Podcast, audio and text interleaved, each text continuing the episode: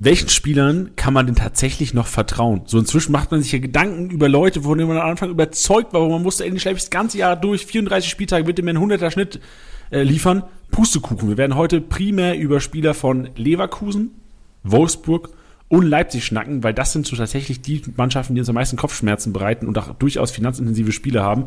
Das werden wir ausdiskutieren. Außerdem gibt es heute natürlich Kaufempfehlungen für die Woche, denn es gibt natürlich nicht nur traurige, weinende Kickbase-Manager da draußen, da gibt es viele, diesen Spieler werden wir auch drüber reden, aber es gibt auch glückliche und vor allem auch einige Spieler, die den Weg in die Stadt erfinden können. Das alles gleich hier im Podcast.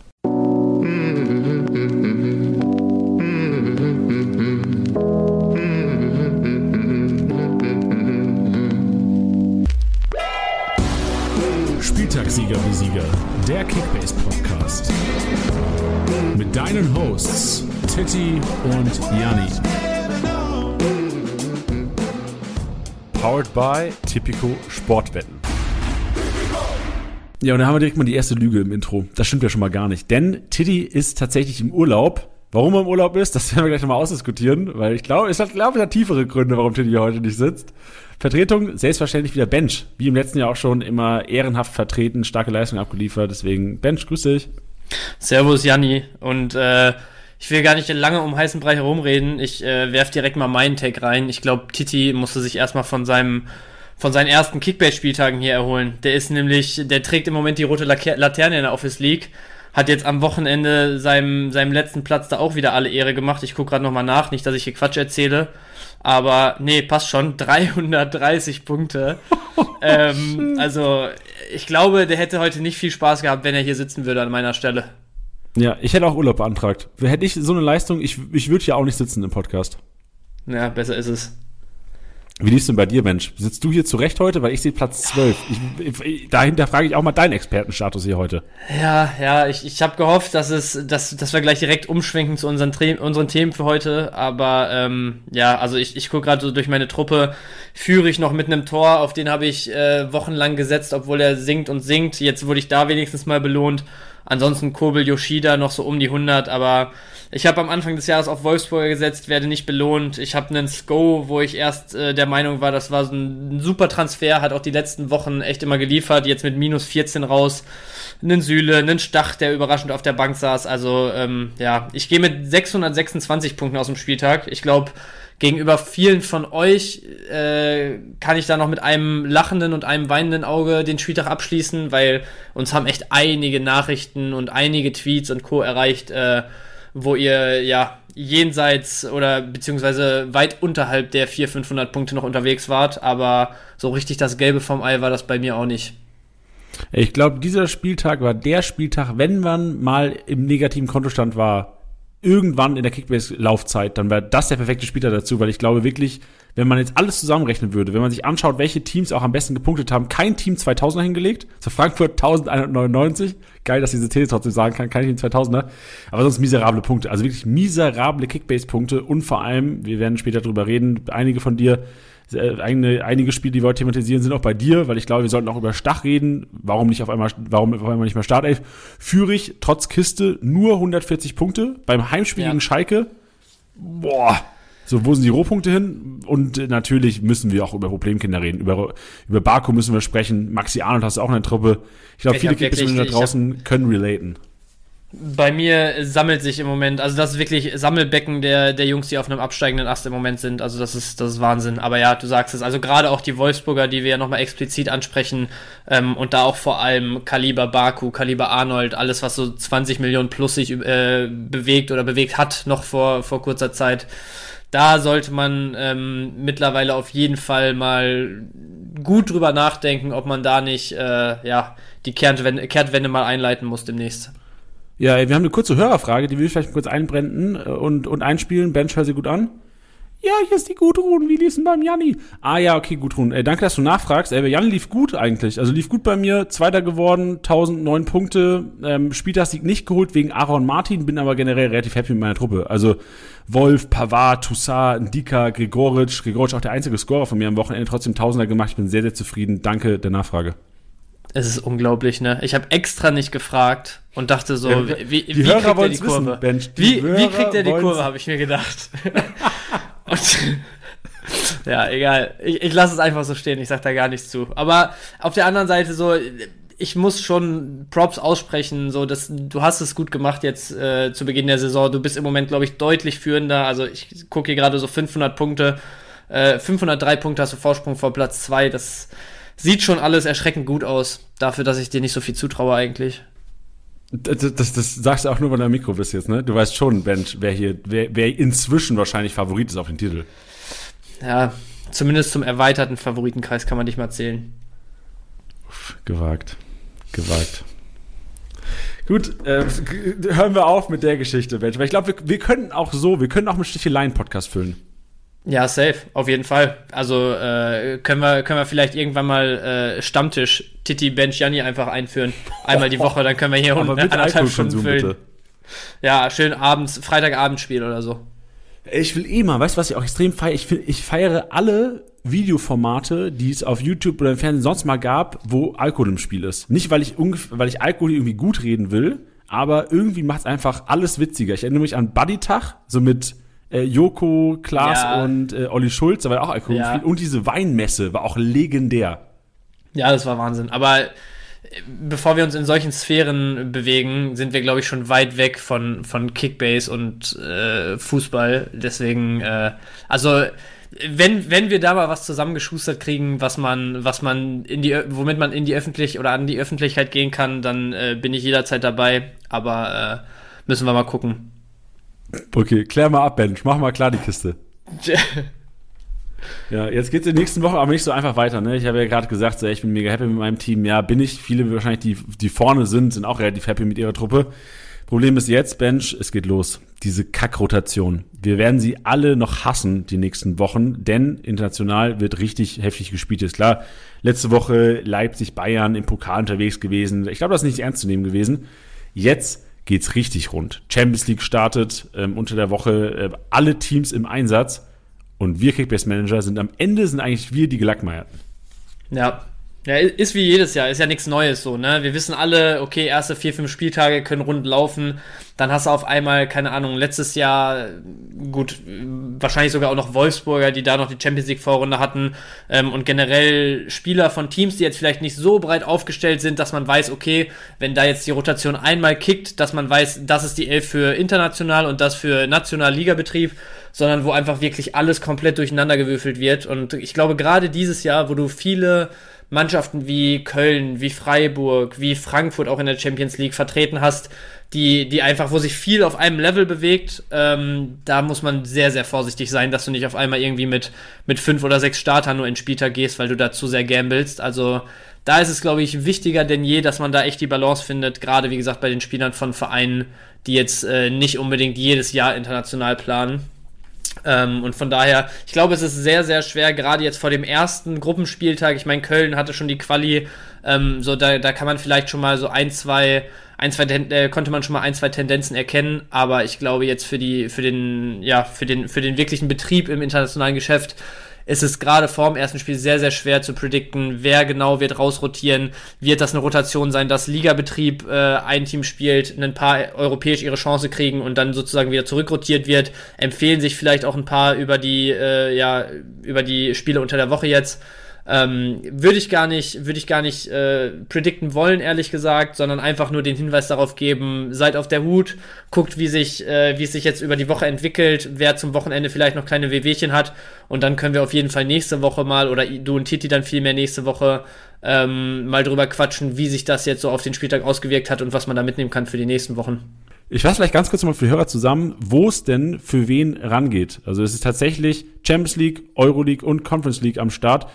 Dienstagabend spielen Dortmund und Leipzig, beide Heimspiele. Finde ich jetzt eigentlich ganz geil, weil beides daheim jetzt nicht krasse Reisestrapazen, erwartet vielleicht nicht die krassere Rotation, weil auch Dortmund und Leipzig am Wochenende gegeneinander spielen. Bench ist ein krankes Punkteklau-Duell, aber ich glaube, beide Teams nicht mit der krankesten Rotation, weil, das können wir vielleicht auch gleich nochmal sagen, ähm, oder später darauf eingehen, da sind einige Ausfälle. Also bei Dortmund bin ich mir sicher, dass sie nicht mit vollem Kader antreten können, bei Leipzig erst recht nicht. Also Dani Olmo, einer der schmerzhaftesten da.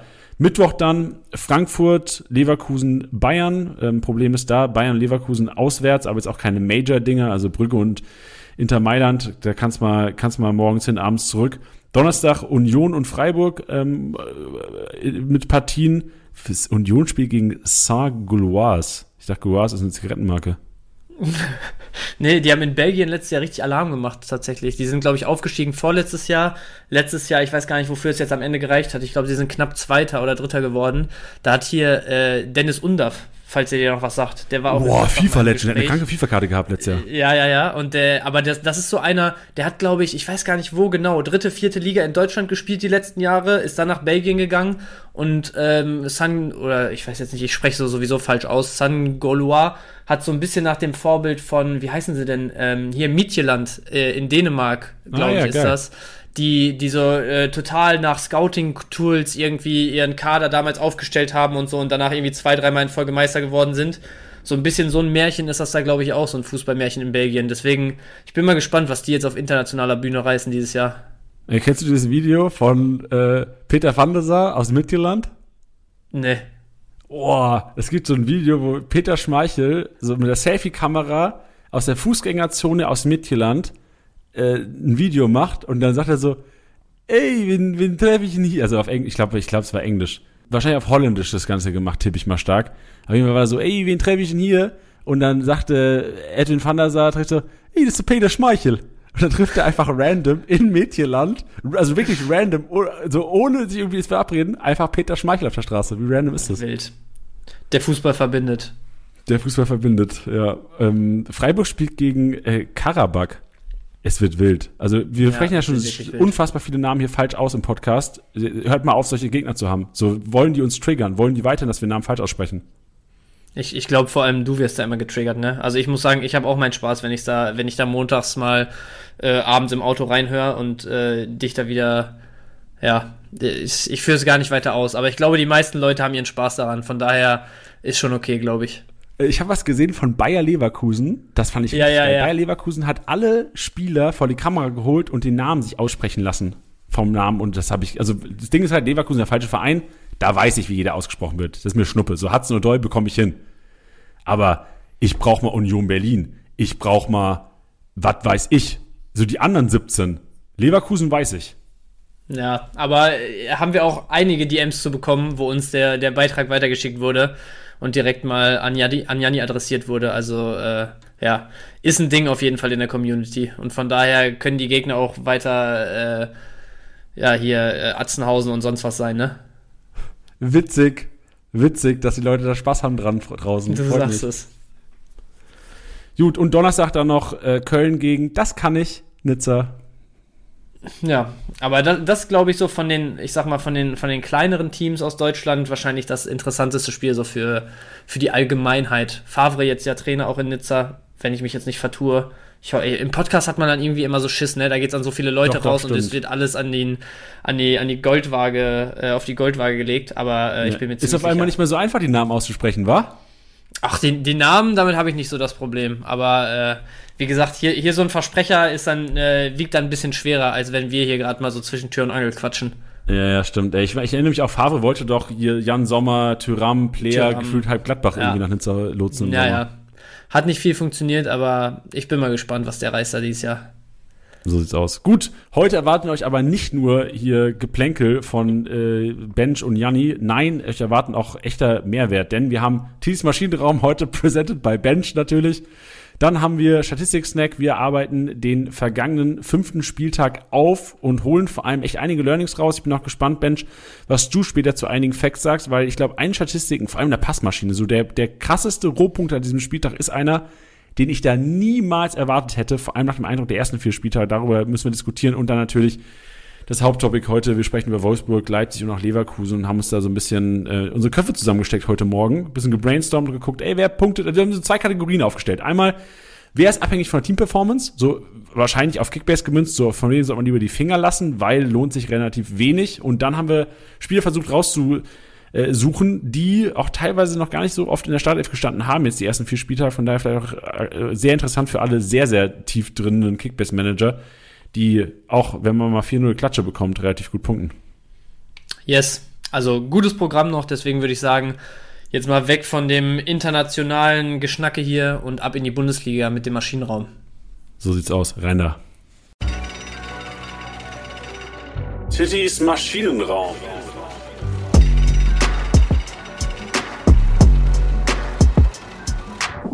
So, wieder angekommen in der Bundesliga. Ähm, habe ich direkt zu Beginn, ich habe drei Leute heute mitgebracht.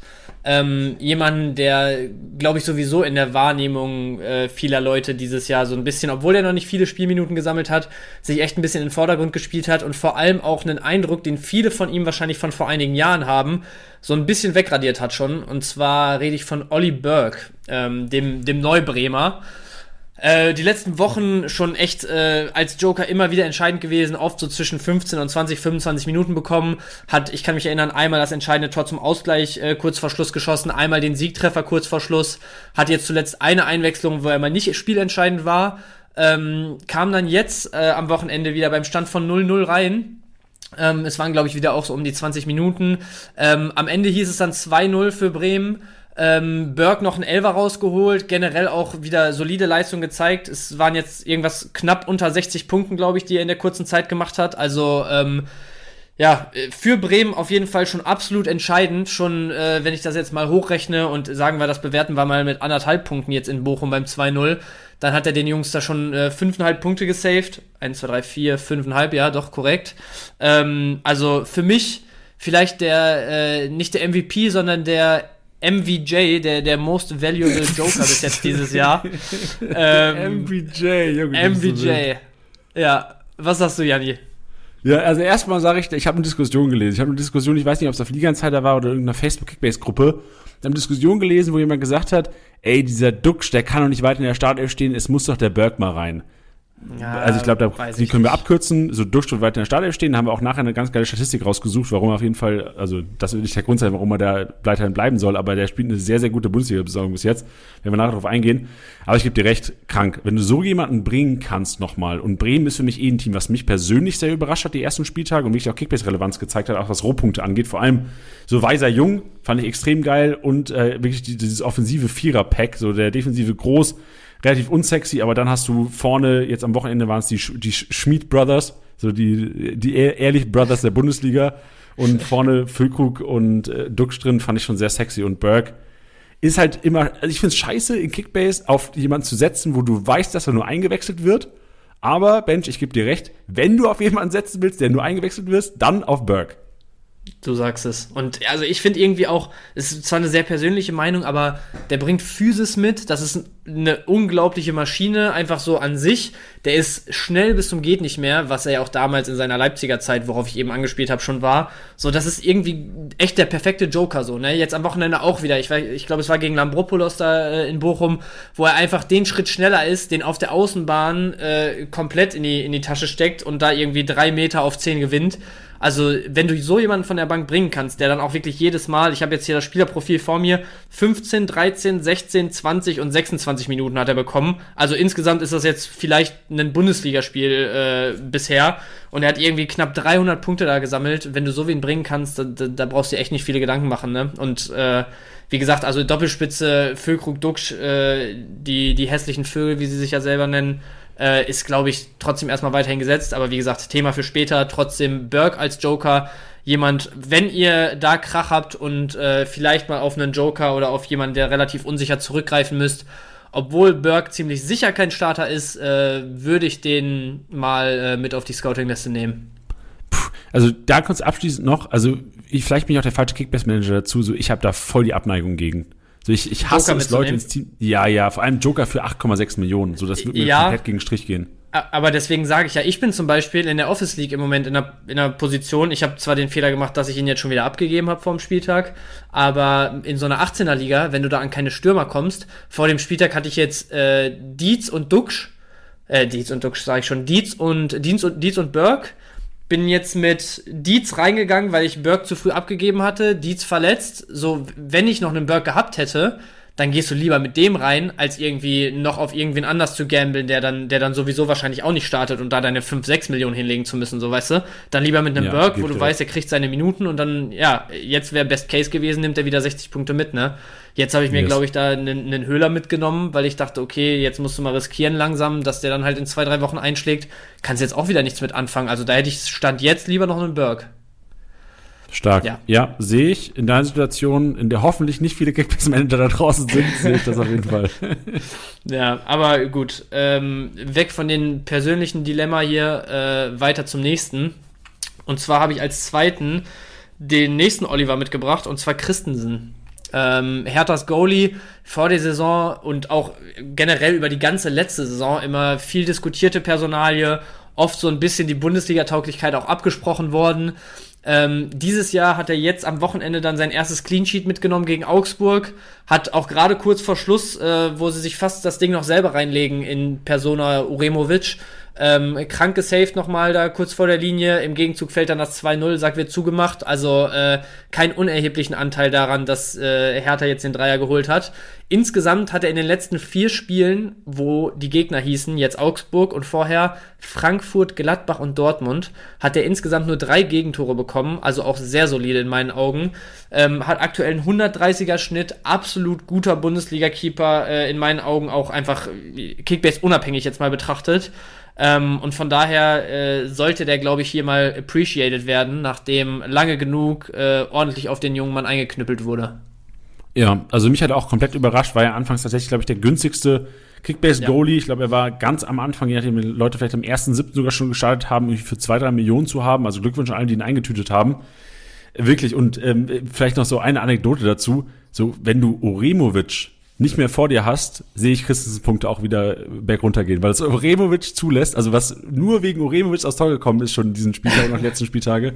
Lecco mio. Also, ja. ähm, wenn wir nachher im Einkaufswagen haben, ich habe, Spoiler Alert, äh, Martin Dada mir eingepackt, weil Uremovic würde ich nicht nochmal sehen wollen, wenn ich Sandro Schwarz wäre.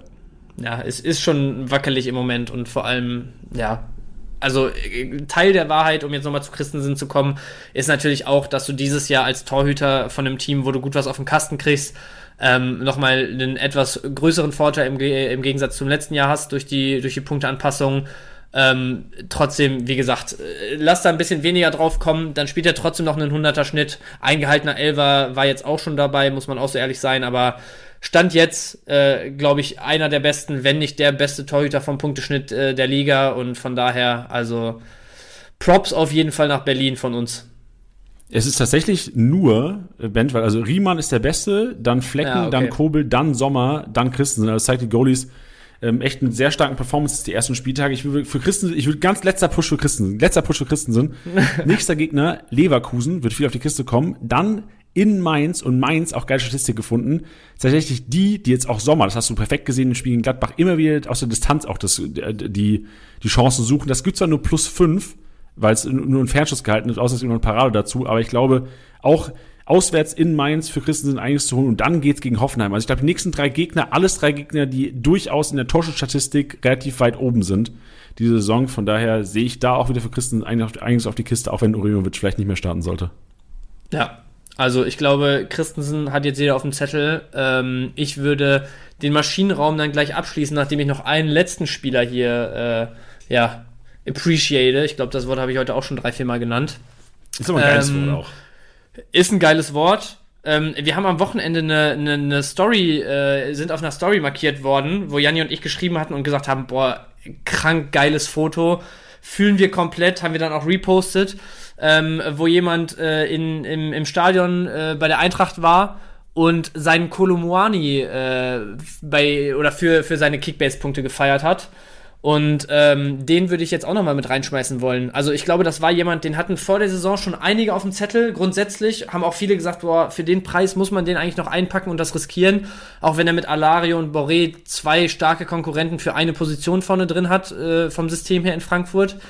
Hat sich jetzt, nachdem er, ich glaube, im ersten Spiel von der Bank gekommen ist oder früh ausgewechselt wurde, eins von beiden, ähm, hat er jetzt die letzten vier Spiele alle mindestens 70, 75 Minuten abgespult, hat in den ersten fünf Spielen insgesamt sechs Scorer gesammelt, vier davon in den letzten zwei Spielen. Also der hat sich richtig reingeackert, schon zu dem frühen Zeitpunkt der Saison. Äh, ist, glaube ich, aktuell echt nicht wegzudenken eigentlich aus der Frankfurter Elf.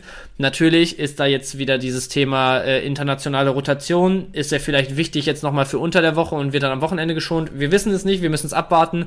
Grundsätzlich trotzdem, glaube ich, jemand, der sich äh, absolut äh, in den Vordergrund gespielt hat in der noch jungen Saison. Ähm, sich erstmal fürs Sturm Sturmzentrum ja, äh, durchgesetzt hat gegen die Konkurrenz Und äh, ja, ich, ich habe jetzt gerade ehrlich gesagt gar nicht auf dem Schirm, was für einen Punkteschnitt er hat. Natürlich auch, weil 117. wir hier immer ja ein bisschen jenseits der Top 10 uns umschauen und deswegen nicht so den Blick auf den Punkten haben. Daher, ähm, ja, persönliche Meinung, Kolo Muani, absolute Maschine, ähm, absolute Bereicherung für die Liga und äh, ja, zu Recht, glaube ich, ihr im Maschinenraum. Ja, auf jeden Fall. Also krank, äh, wie er sich durchgesetzt hat. Ich habe gesehen, der hatte vier Torschussvorlagen gegen die Leipziger, ein kranker Stat, also da allein 20 Punkte eingesammelt. Würde nur noch ergänzen wollen, dass das doch auch leider ein Spieler ist, der wirklich von seinen Assists und seinen Toren punktet. Also ich habe mir die Punkte ja. von 117 war es dann übrigens Bench und ähm, er ja. ist wirklich sehr scorerabhängig. Gut Ding ist aber, es geht gegen Wolfsburg, es geht gegen Stuttgart und es geht gegen Union. Vielleicht dann eher gut Ding, dass gegen Wolfsburg und gegen Stuttgart die nächsten zwei Spiele. Also da werden sicherlich ein paar Scorer abfallen, vor allem dieser Frankfurter Offensive momentan. Und ja. eine Sache habe ich noch zu Kolomani oder generell zu Eintracht. Ich habe ja relativ wenig mit Eintracht Frankfurt am Hut, würde aber ähm, jedem empfehlen, solltest du jetzt irgendwie zuhören und bist irgendwie Frankfurt Ultra oder sowas oder hast was zu sagen in der Fankurve, ich würde oder ich hätte gerne oder ich würde diesen Chant euch vorschlagen. Weil das muss, wenn, wenn du Kolo Moani als Stürmer hast und welches Publikumsliebling, muss das ganze Stadion, zuerst leise natürlich, so Kolo, Kolo, Kolo, Kolo, Kolo, Kolo, Kolo, Moani, Kolo. Verstehst du, Mensch? So das, das ganze Stadion muss das machen. Wenn, also da, wenn ich, wenn ich was zu sagen hätte bei Eintracht Frankfurt, dann wäre das aber äh, in, in, in ich, wie verteilt man denn Chance im Stadion? Ich weiß nicht, äh, hier ein Blättchen vor der Kurve würde ich auch ausgeben. Ja, teilweise wirklich. Also wenn, wenn so ein Fangesang neu eingeführt wird, dann passiert das schon mal auf der ja, Süd oder was auch immer, wie die Kurve dann da äh, benannt wird, heißt, was auch immer, äh, dass da mal so ein Blättchen auslegen oder verteilt werden. Das ist schon üblich so, so wie ich es kenne.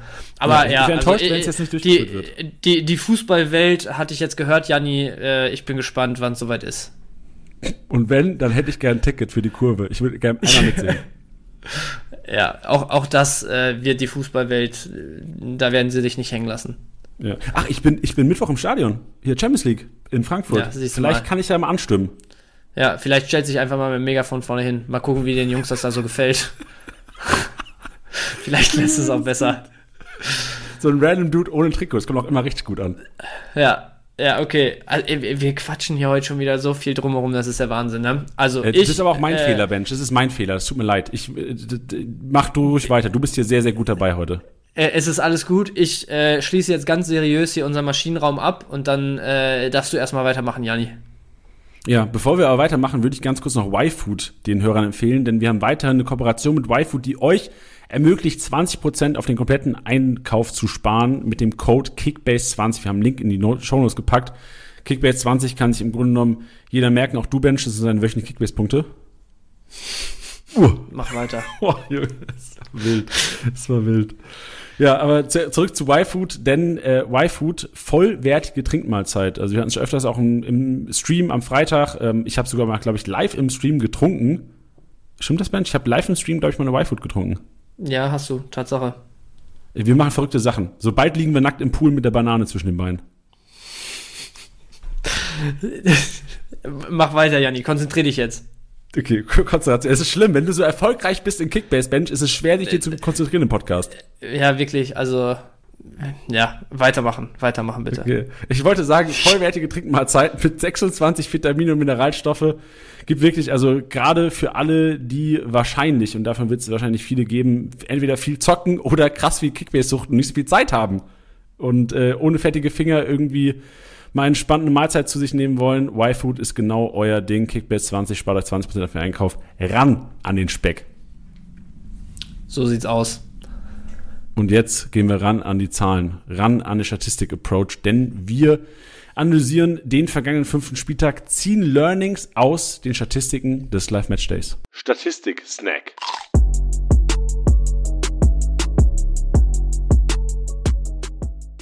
Boah, ich feiere die Intros einfach generell. Statistik-Snack, Freunde. Es geht los mit dem Abwehrboss und da haben wir Döki. Döki zum zweiten Mal in der Kategorie Abwehrboss. Back-to-back, klar gegen die Bayern, viel zu tun, 23 Aktionen, 89 Punkte, aber das ist für mich einer, wahrscheinlich der Gewinner der letzten zwei Wochen, weil er in beiden Spielen von Union wirklich überzeugt hat. In Hoffenheim schon mit der Vorlage, ähm, wenn ich mich richtig entsinne. War es gegen Hoffenheim, wo er die Vorlage gemacht hat? Ich weiß nicht, ob es Hoffenheim war, aber es war der letzte Spieltag, ja. Warte, ich guck's einmal schnell nach. Komm, ganz schnell, wir, wir gucken nach und reden währenddessen äh, sinnlos ja, ins Mikrofon. Es, es war nämlich auf Schalke. Es war auf Schalke, so sieht es nämlich aus. Es war es 1-6. Ich wusste noch ja. blau-weiß, mehr wusste ich nicht mehr. sei, dir, sei dir verziehen, Janni. Mafropanos dann auch im Abwehrboss unterwegs mit 21 Aktionen, 85 Punkte äh, und, und Osei Tutu, Linksverteidiger, überraschend in der Startelf gestanden. Ich fand äh, ein interessanter Approach von Reis, da nicht Horn zu bringen. Reis auch noch mal nach dem Spiel dann gesagt, Horn ähm, hatte noch nicht das Gefühl gehabt, dass er 90 Minuten gehen kann. So für alle Hornbesitzer. Psych, noch nicht mal eine Minute bekommen. Danke, Reis. Aber Osei Tutu, ähm, 18 Aktionen, 78 Punkte ich weiß nicht. So wird wahrscheinlich jetzt nicht mehr viele Einsätze bekommen. Eigentlich eher auch offensiv, also positionsfremd über die linke Seite, aber zeigt auch so ein Learning für alle Kickbase-Manager. Wenn ein offensiv affiner Spieler in der defensiven Position unterwegs ist, sammelt er notgedrungen Kickbase-Punkte, weil er durchgängig diesen Offensivdrang hat und meistens dieses Räume zulaufen und dieses defensive, vor allem bei Angriffen hinten bleiben, so das ist ja Poison eigentlich für Kickbase, das bringt keinen Kickbase-Punkt. Deswegen ähm, Augen auf und Learning für mich eigentlich aus dieser, aus dieser Statistik, 78 Punkte aus Abwehraktion für Osei Tutu ist, wenn irgendwo mal Verletzungen sind und da Offensivleute für Defensivleute einspringen müssen, ey, Janni, Taschen auf und einpacken. Ja, also ich, ich würde da auch nur noch anfügen wollen, also zu Döki und Mavropanos habe ich gar nicht viel zu sagen. Döki sehe ich auch als absoluten Gewinner der letzten zwei Wochen. Bei Osei Tutu würde ich vielleicht sogar noch, also wenn man sich mal anguckt, okay, gegen Bremen, das war jetzt nicht so, dass es ein Bremer Sturmlauf irgendwie war, trotzdem 18 Aktionen, 78 Punkte durch, durch Abwehraktionen. Ähm, du hast gesagt, wurde als Linksverteidiger eingesetzt, äh, sein Gegenspieler, direkter Gegenspieler dann im Prinzip in der Dreierkette ähm, beziehungsweise Fünferkette dann Weiser auf der Gegenseite ähm, würde ich vielleicht noch so zum ersten draus ziehen wollen, dass man bei Bremen ja vor der Saison ja die, die Doppelspitze als relevant gesehen hat. Ähm, einen Friedel, einen Pieper vielleicht, generell durch Abwehraktionen und gerade so jung, weiser, äh, vielleicht noch ein Agu in der zweiten Reihe, wo man ja sowieso sich nicht so sicher war, wer da gesetzt ist, wer eher nicht ähm, dass man die als eher irrelevant gesehen hat. Weiser jetzt, glaube ich, schon zwei oder drei Torbeteiligungen gesammelt in den ersten Spielen. Plus jetzt lässt das ja auch vermuten, dass wieder relativ viel bei den Bremern über die Seite ging. Ähm, also würde ich mir vielleicht mal überlegen, einen, einen Weiser auch ins Blickfeld aufzunehmen. Und äh, du sagst, das ist eigentlich absolut positionsfremd, wie, wie Tutu aufgestellt wurde. Ähm, und ich glaube, dass die Punkte auch vor allem daher kommen, dass äh, Bundesliga-Truppen ja in der Lage sein sollten und das offensichtlich auch tun, sich schnell auf Schwach, äh, Schwachstellen des Gegners irgendwie einzustellen und dann vor allem die halt zu bearbeiten. Sprich, vielleicht, also das wird jetzt nicht jedes Mal so sein, vor allem hat es wahrscheinlich einen, einen Osei Tutu dann in dem Fall auch ganz, ganz gut gemacht. Aber dass Spieler, die positionsfremd in der Defensive eingesetzt werden, vielleicht auch einfach viel zu tun bekommen in den Spielen. Wenn das vielleicht schon ein, zwei Tage vorher absehbar ist, auch wenn man im ersten Moment denkt, okay, das, das kann nichts werden, es dürfte ähm, zumindest ja potenziell viele Aktionen bezüglich Kickbase geben. Bench, ist so geil, dass du hier bist, weil ich gebe dir hundertprozentig recht. Geiles Beispiel dafür auch, die Lenz-Jakic-Geschichte am Wochenende. Lenz zwar Offensivpunkte noch und nöcher gemacht, also Lenz wirklich, wenn es nach vorne ging, in der Offensive viel aktiver, viel mehr dabei, hatte auch Torabschlüsse, aber in der Defensive hat Jakic tatsächlich mehr Rohpunkte gesammelt. Spricht auch dafür, dass Leipzig gedacht hat, ja gut, Jakic, ein Sechser, der jetzt auch rechts aushelfen muss, oder Lenz, den kennen wir von Union noch, das waren damals nicht so geil, die Duelle gegen die. Gehen wir mal wieder auf den Jakic drauf, also Bench, geiles Learning und mal sehen, was wir da noch zusammenschustern können. Vielleicht gibt's ja am nächsten Spieltag einige Duelle, wo wir vielleicht ein paar Mismatches sehen oder wo Trainer wahrscheinlich auch jetzt, jetzt, wahrscheinlich jetzt gerade ihrem Team das Videocoaching geben und sagen, oh Freunde, da die rechte Seite, da gehen wir drauf und dann könnten wir Kickbase Manager direkt mal das adaptieren. Ja, so machen wir es, wir behalten es im Blick und spätestens Freitag in der PK werden wir es an Mann bringen. So sieht's aus. Dribbelkönig, Leveling und Frimpong.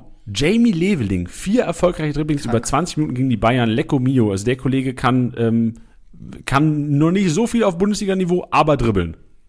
Ja, ja, ich, ich finde sowieso, also Leveling in, in den letzten Wochen halt total irgendwie in, in ja, total in den Schatten gestellt, dadurch, dass Sivacieux und, und Becker ja einfach komplett alles rasiert haben. Also das war ja, das ist auch weiterhin krank, was ein Becker jetzt auch abgerissen hat am Wochenende. Sivacieux jetzt angeschlagen gewesen, wurde Behrens sogar erstmal aufgeboten und Leveling trotzdem nur als Joker, hat sich trotzdem, glaube ich, in den 20 Minuten absolut aufgerieben gegen die Bayern. Also ist auch jemand, wo, glaube ich, Union gerade auch für die Zukunft viel Potenzial drin sieht. Deswegen ähm, jetzt wahrscheinlich im Moment noch keiner, wo wir eben dabei waren, irgendwie vielleicht auch mal äh, Joker an Stürmern einzusacken. Den Leveling beispielsweise würde ich mir jetzt im Moment nicht mitnehmen.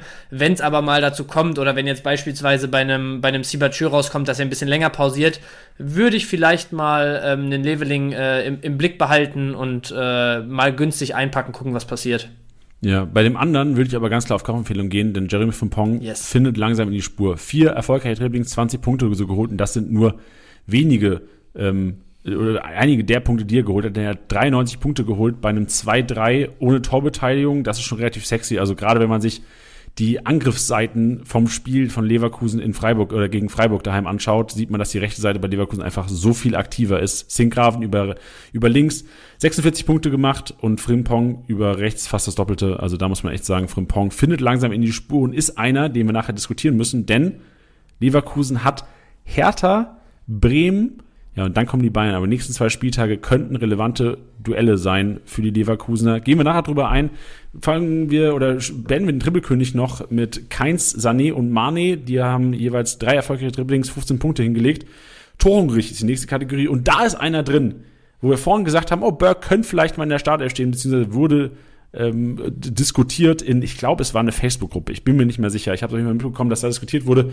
Lass doch mal den Duxch raus. Nee, Duxch 8 Torabschlüsse, 82 Punkte so geholt. So der, der wird einfach, weil die Bremer Offensive so relevant ist. Die, die Bremer Offensive, das ist das erste Mal, glaube ich, dass ich hier sage im Kickbase-Podcast, die Bremer Offensive ist meiner Meinung nach sehr, sehr Kickbase-relevant, weil einfach viele Abschlüsse am Start sind. Und wirklich, wenn man sich die Chancenverwertung anguckt, dann ist Bremen eigentlich schlecht. So, die, eigentlich müssen die noch mehr Kickbase-Punkte machen Offensive durch Scorer.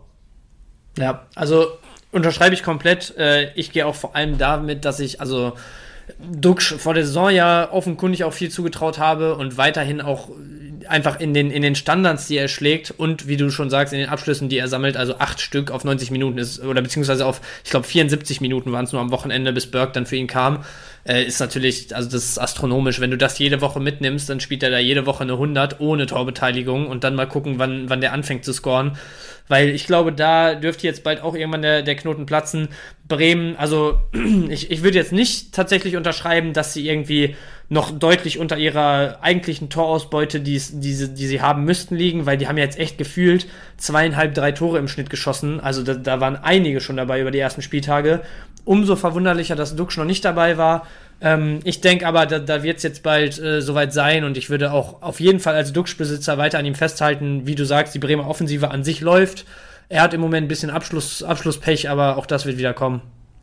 Ja, und vor allem ist die Bremer Defensive auch. Also klar, gegen Bochum ging es nur, aber ich lese gerade mal die Ergebnisse vor. 2-2, 2-2, 2-3, 3-4 und jetzt 0-2 Auswärtssieg gegen Bochum. Ich glaube, enorm wichtig gerade langfristig, also es wird sicherlich auch wieder schwere Zeiten für die Bremer geben, aber aus Kickbase-Sicht, wenn jetzt Augsburg kommt, denk, hast du ja schon eine mega Hoffnung, da Bremen vielleicht in den Top 3 zu sehen am Wochenende, vielleicht mit einem 2000er Punkte äh, Gesamtwert als Team.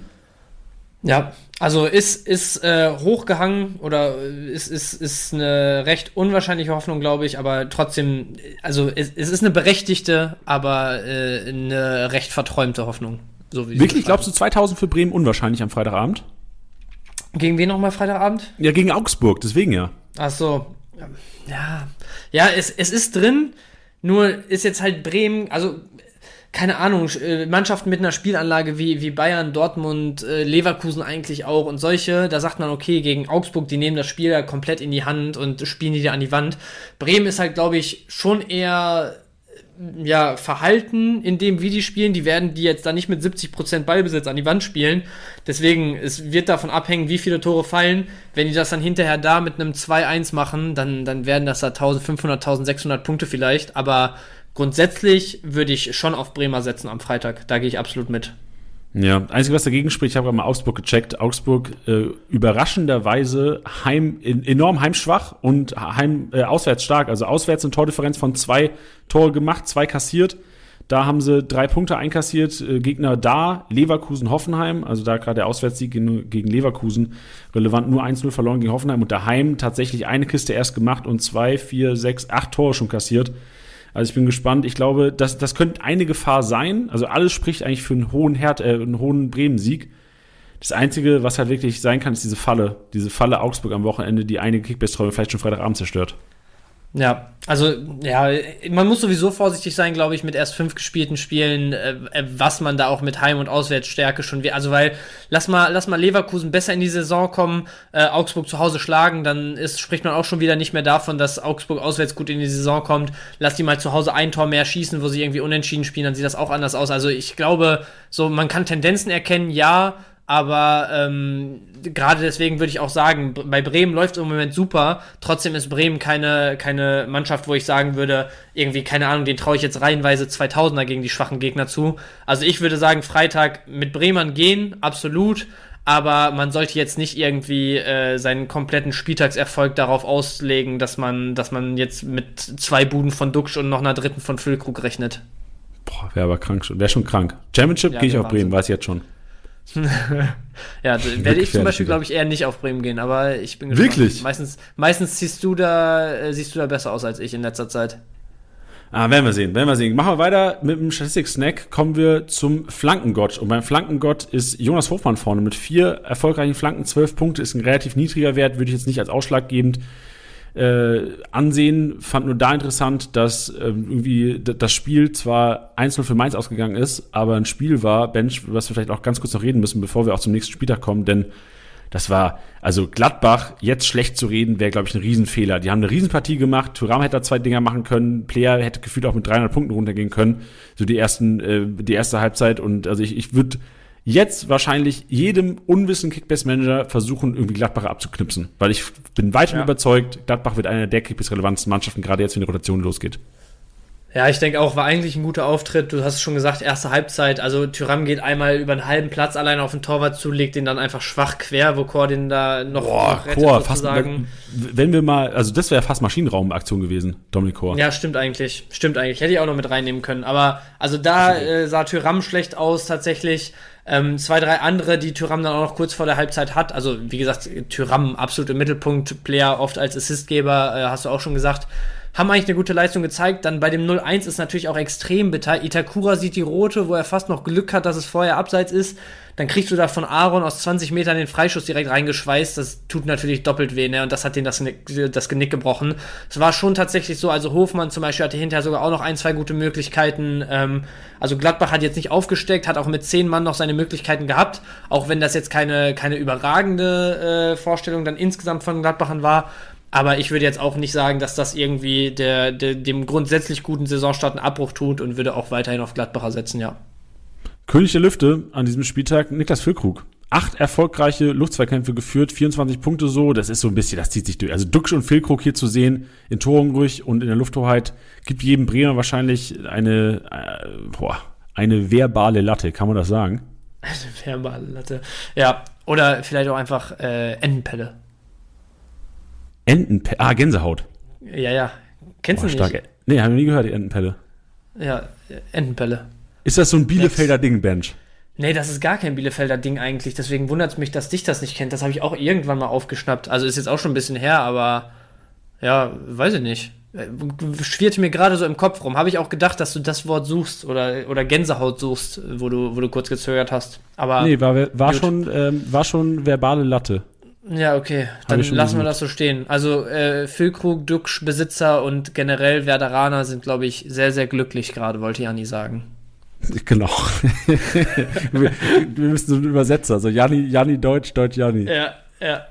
The Wall ist die nächste Kategorie. Marc Flecken, 13 Defensivaktionen oder 13 äh, Torhüter-Aktionen, 100 Punkte gemacht, genauso wie Sommer, der hat es mit 12 Aktionen geschafft, also beides weiterhin, also auch Jan Sommer wieder also wenn der wirklich, ja, das, ich, ich habe in, den, in den Highlights hat man es auch, glaube ich, der Kommentator in den Highlights hat auch gesagt, so wenn der 10 Zentimeter größer wäre, der hätte er wahrscheinlich den Freistoß auch gehalten, dann wäre er auch gesprungen zum Aaron Martins äh, Freistoß, der übrigens unfassbar stark getreten war.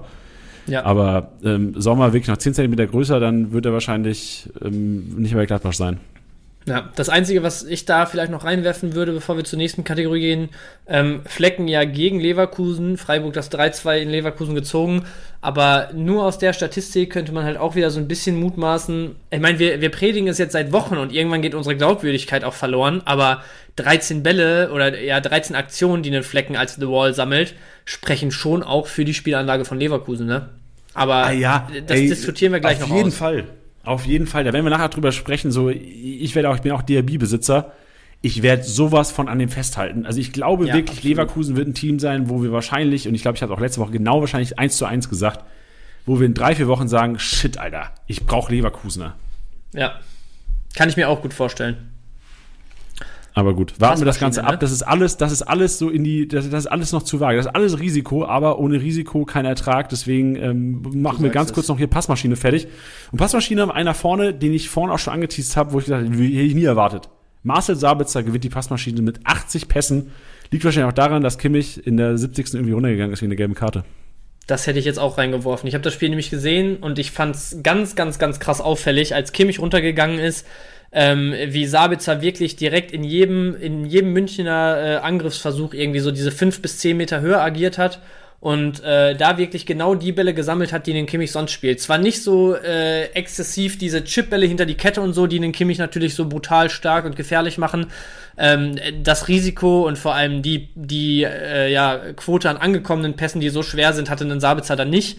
Aber der hat unglaublich viele Aktionen äh, im Gegensatz dazu gehabt, wie wenn er meistens diese paar Meter hinter einem Kimmich agiert ähm, und da wirklich eher so diese Absicherung gibt und das Spiel so im eigenen, ja, oder was heißt im eigenen Drittel, aber so in dem, in dem mittleren Drittel, das heißt so Hälfte eigene Hälfte, Hälfte gegnerische Hälfte, ähm, da die Bälle verteilt. Da sammelt der natürlich nicht so viel wie jetzt in den letzten 20, 30 Minuten, wo ein Kimmich dann runter war. Und das waren natürlich auch genau die Minuten, wo Union die Bayern dann hat auch so ein bisschen kommen lassen nach 70 äh, unglaublich intensiven Minuten. Das war dann natürlich auch dankbar für einen Spieler wie Sabitzer, der da einen um den anderen Pass sammelt, ne? Ja, genau. An dieser Stelle, ich, ich habe gestern eine Nachricht von meinem Unikollegen, der auch äh, in meiner Kickbase-Liga zockt, mein Uni-Jungs, der zu, zurzeit sogar Tabellenführer ist, Janis bekommen, der gefragt hat, ähm, könntet ihr mal bitte im Podcast die Situation um Sabitzer, Goretzka und Co. thematisieren? Und ähm, ich habe, ja, machen wir nicht. Das ist mein Konkurrent, ich will ihm nicht helfen. da kann er selbst sich ausklügeln. Soll man Sabitzer behalten? Mal sehen, was passiert. Ich bin auch Sabitzer-Besitzer.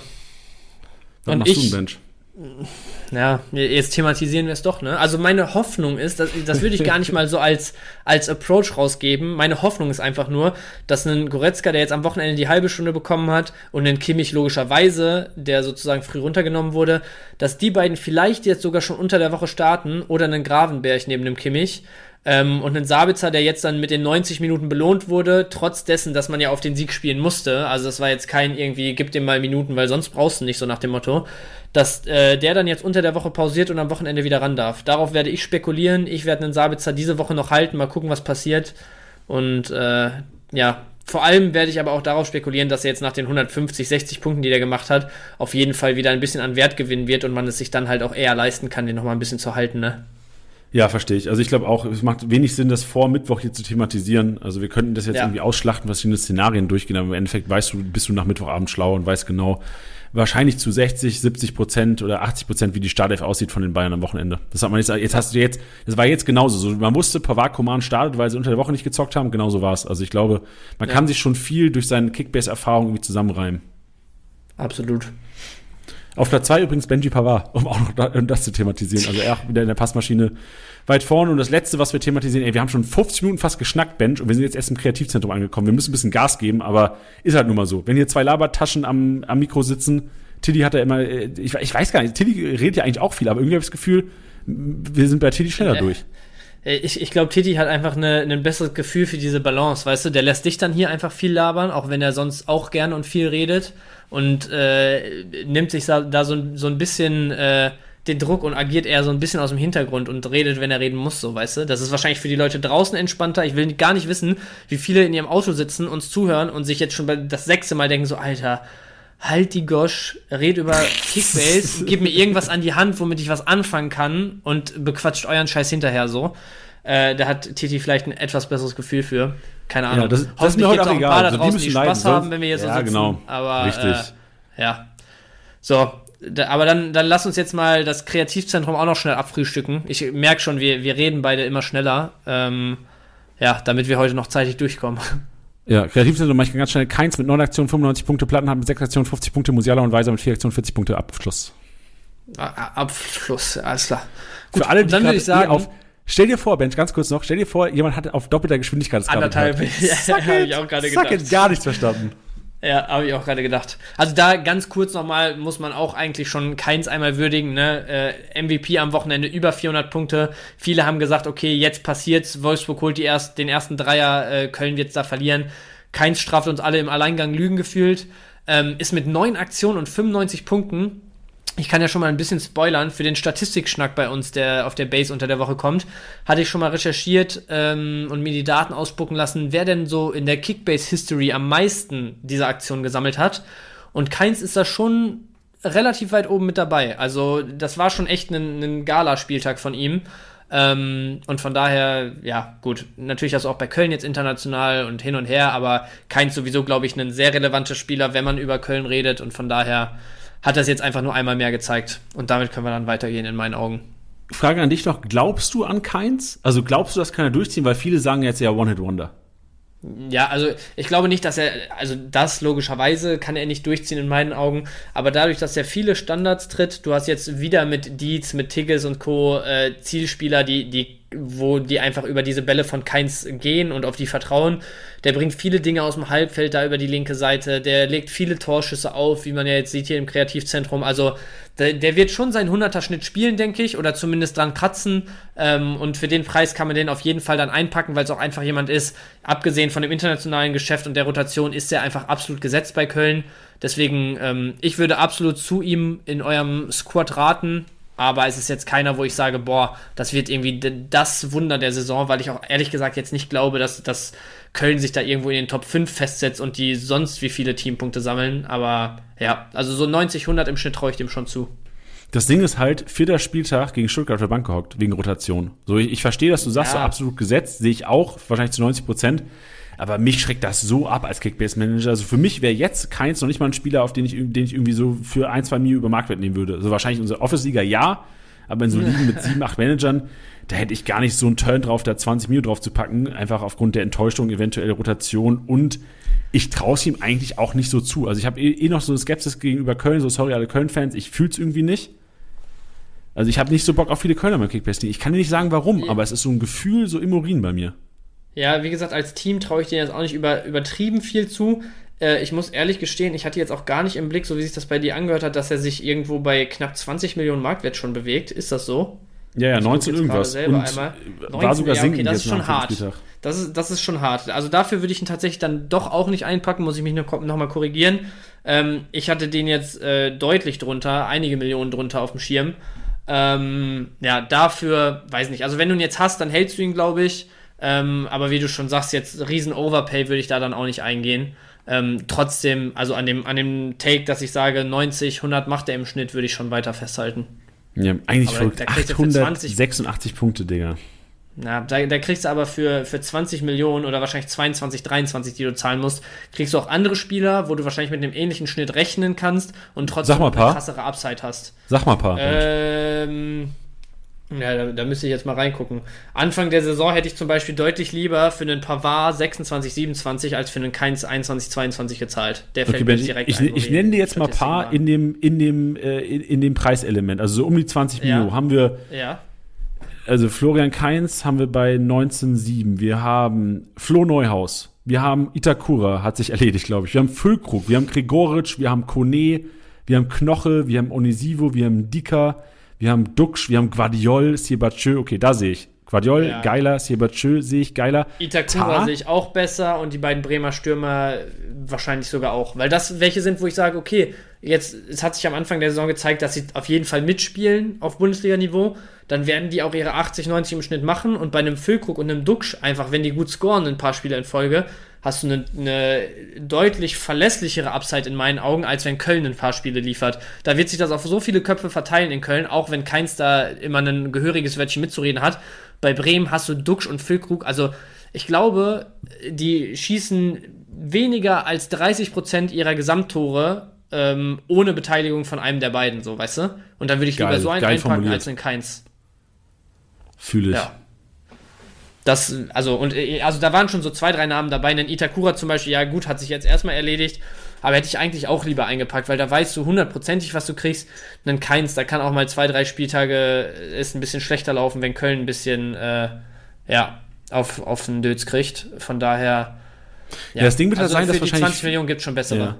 Das Ding wird halt sein, dass wahrscheinlich viele Olmo und auch Player-Besitzer sich jetzt irgendwie trennen von ihren äh, Prachtstücken, Ja, das ja durchaus wehtut. Auch so Rip an alle, die Olmo und Player haben. So, euch geht richtig kacke, heute verstehe ich. So, da kann man schon mal einen Kites irgendwie ins Team holen. Das, das sehe ich schon so als, als Ersatz, der wahrscheinlich Sinn macht, weil einfach fit und Spiel und so ein bisschen kleiner, kleiner Grifo bis jetzt. Ja, ja, ja. Ja, lass, lass es uns dabei belassen. Also äh, kann man sich ins Team holen, wenn man gerade darauf angewiesen ist. Wenn du ihn hast, hältst du ihn auch. Aber für 20, 21, 22, 23 Millionen gibt es schon vier, fünf äh, Alternativen, wenn eure Liga jetzt nicht so so äh, aus allen Nähten platzt, dass, äh, platzt, dass ihr da mit 14 plus Managern rumrennt, da äh, könnt ihr schon ein, zwei andere Jungs holen, die vielleicht ein bisschen mehr Upside haben. Dafür, dass wir das Kreativzentrum schnell machen wollten, haben wir jetzt einfach zehn Minuten gelabert. Wir sind, wir sind die schlechtesten gedacht. Podcaster Deutschlands, glaube ich. Ja, lasse ich auch so stehen. Gut. Welchen Spieler kann man noch vertrauen? So, jetzt, jetzt kommen wir zu dem, was haben die Leute jetzt eine Stunde gehört und jetzt kommt endlich das Thema, wo Leute sagen, jetzt haben wir nicht mal hier über meinen Schick reden, jetzt will ich mal über meinen Orban reden, ich will über meinen Kunku reden. Arnold, Giavogi, Mescher, wir haben alle mit drin und wir fangen an beim VfL Wolfsburg. A, Yes. also Fußball allgemeine Frage, glaubst du, Kovac wird noch Langtrainer sein? Ich glaube, Kovac könnte der Erste sein, der fliegt, wenn das so weitergeht, ehrlich gesagt. Also, ich, gegen wen? Warte mal, nächste Woche gucke ich mir mal gerade an. In Frankfurt. Ja, boah. Also, da könnte es dann schon fast eng werden, ne? Wenn du überlegst, also fünf Spiele, zwei Punkte bis jetzt. Und da waren schon Spieler dabei. Also jetzt am Wochenende hast du eigentlich spätestens mit dem ersten Dreier gerechnet, ne? Dann äh, Bayern und Leipzig hatten sie beide schon, habe ich im Kopf.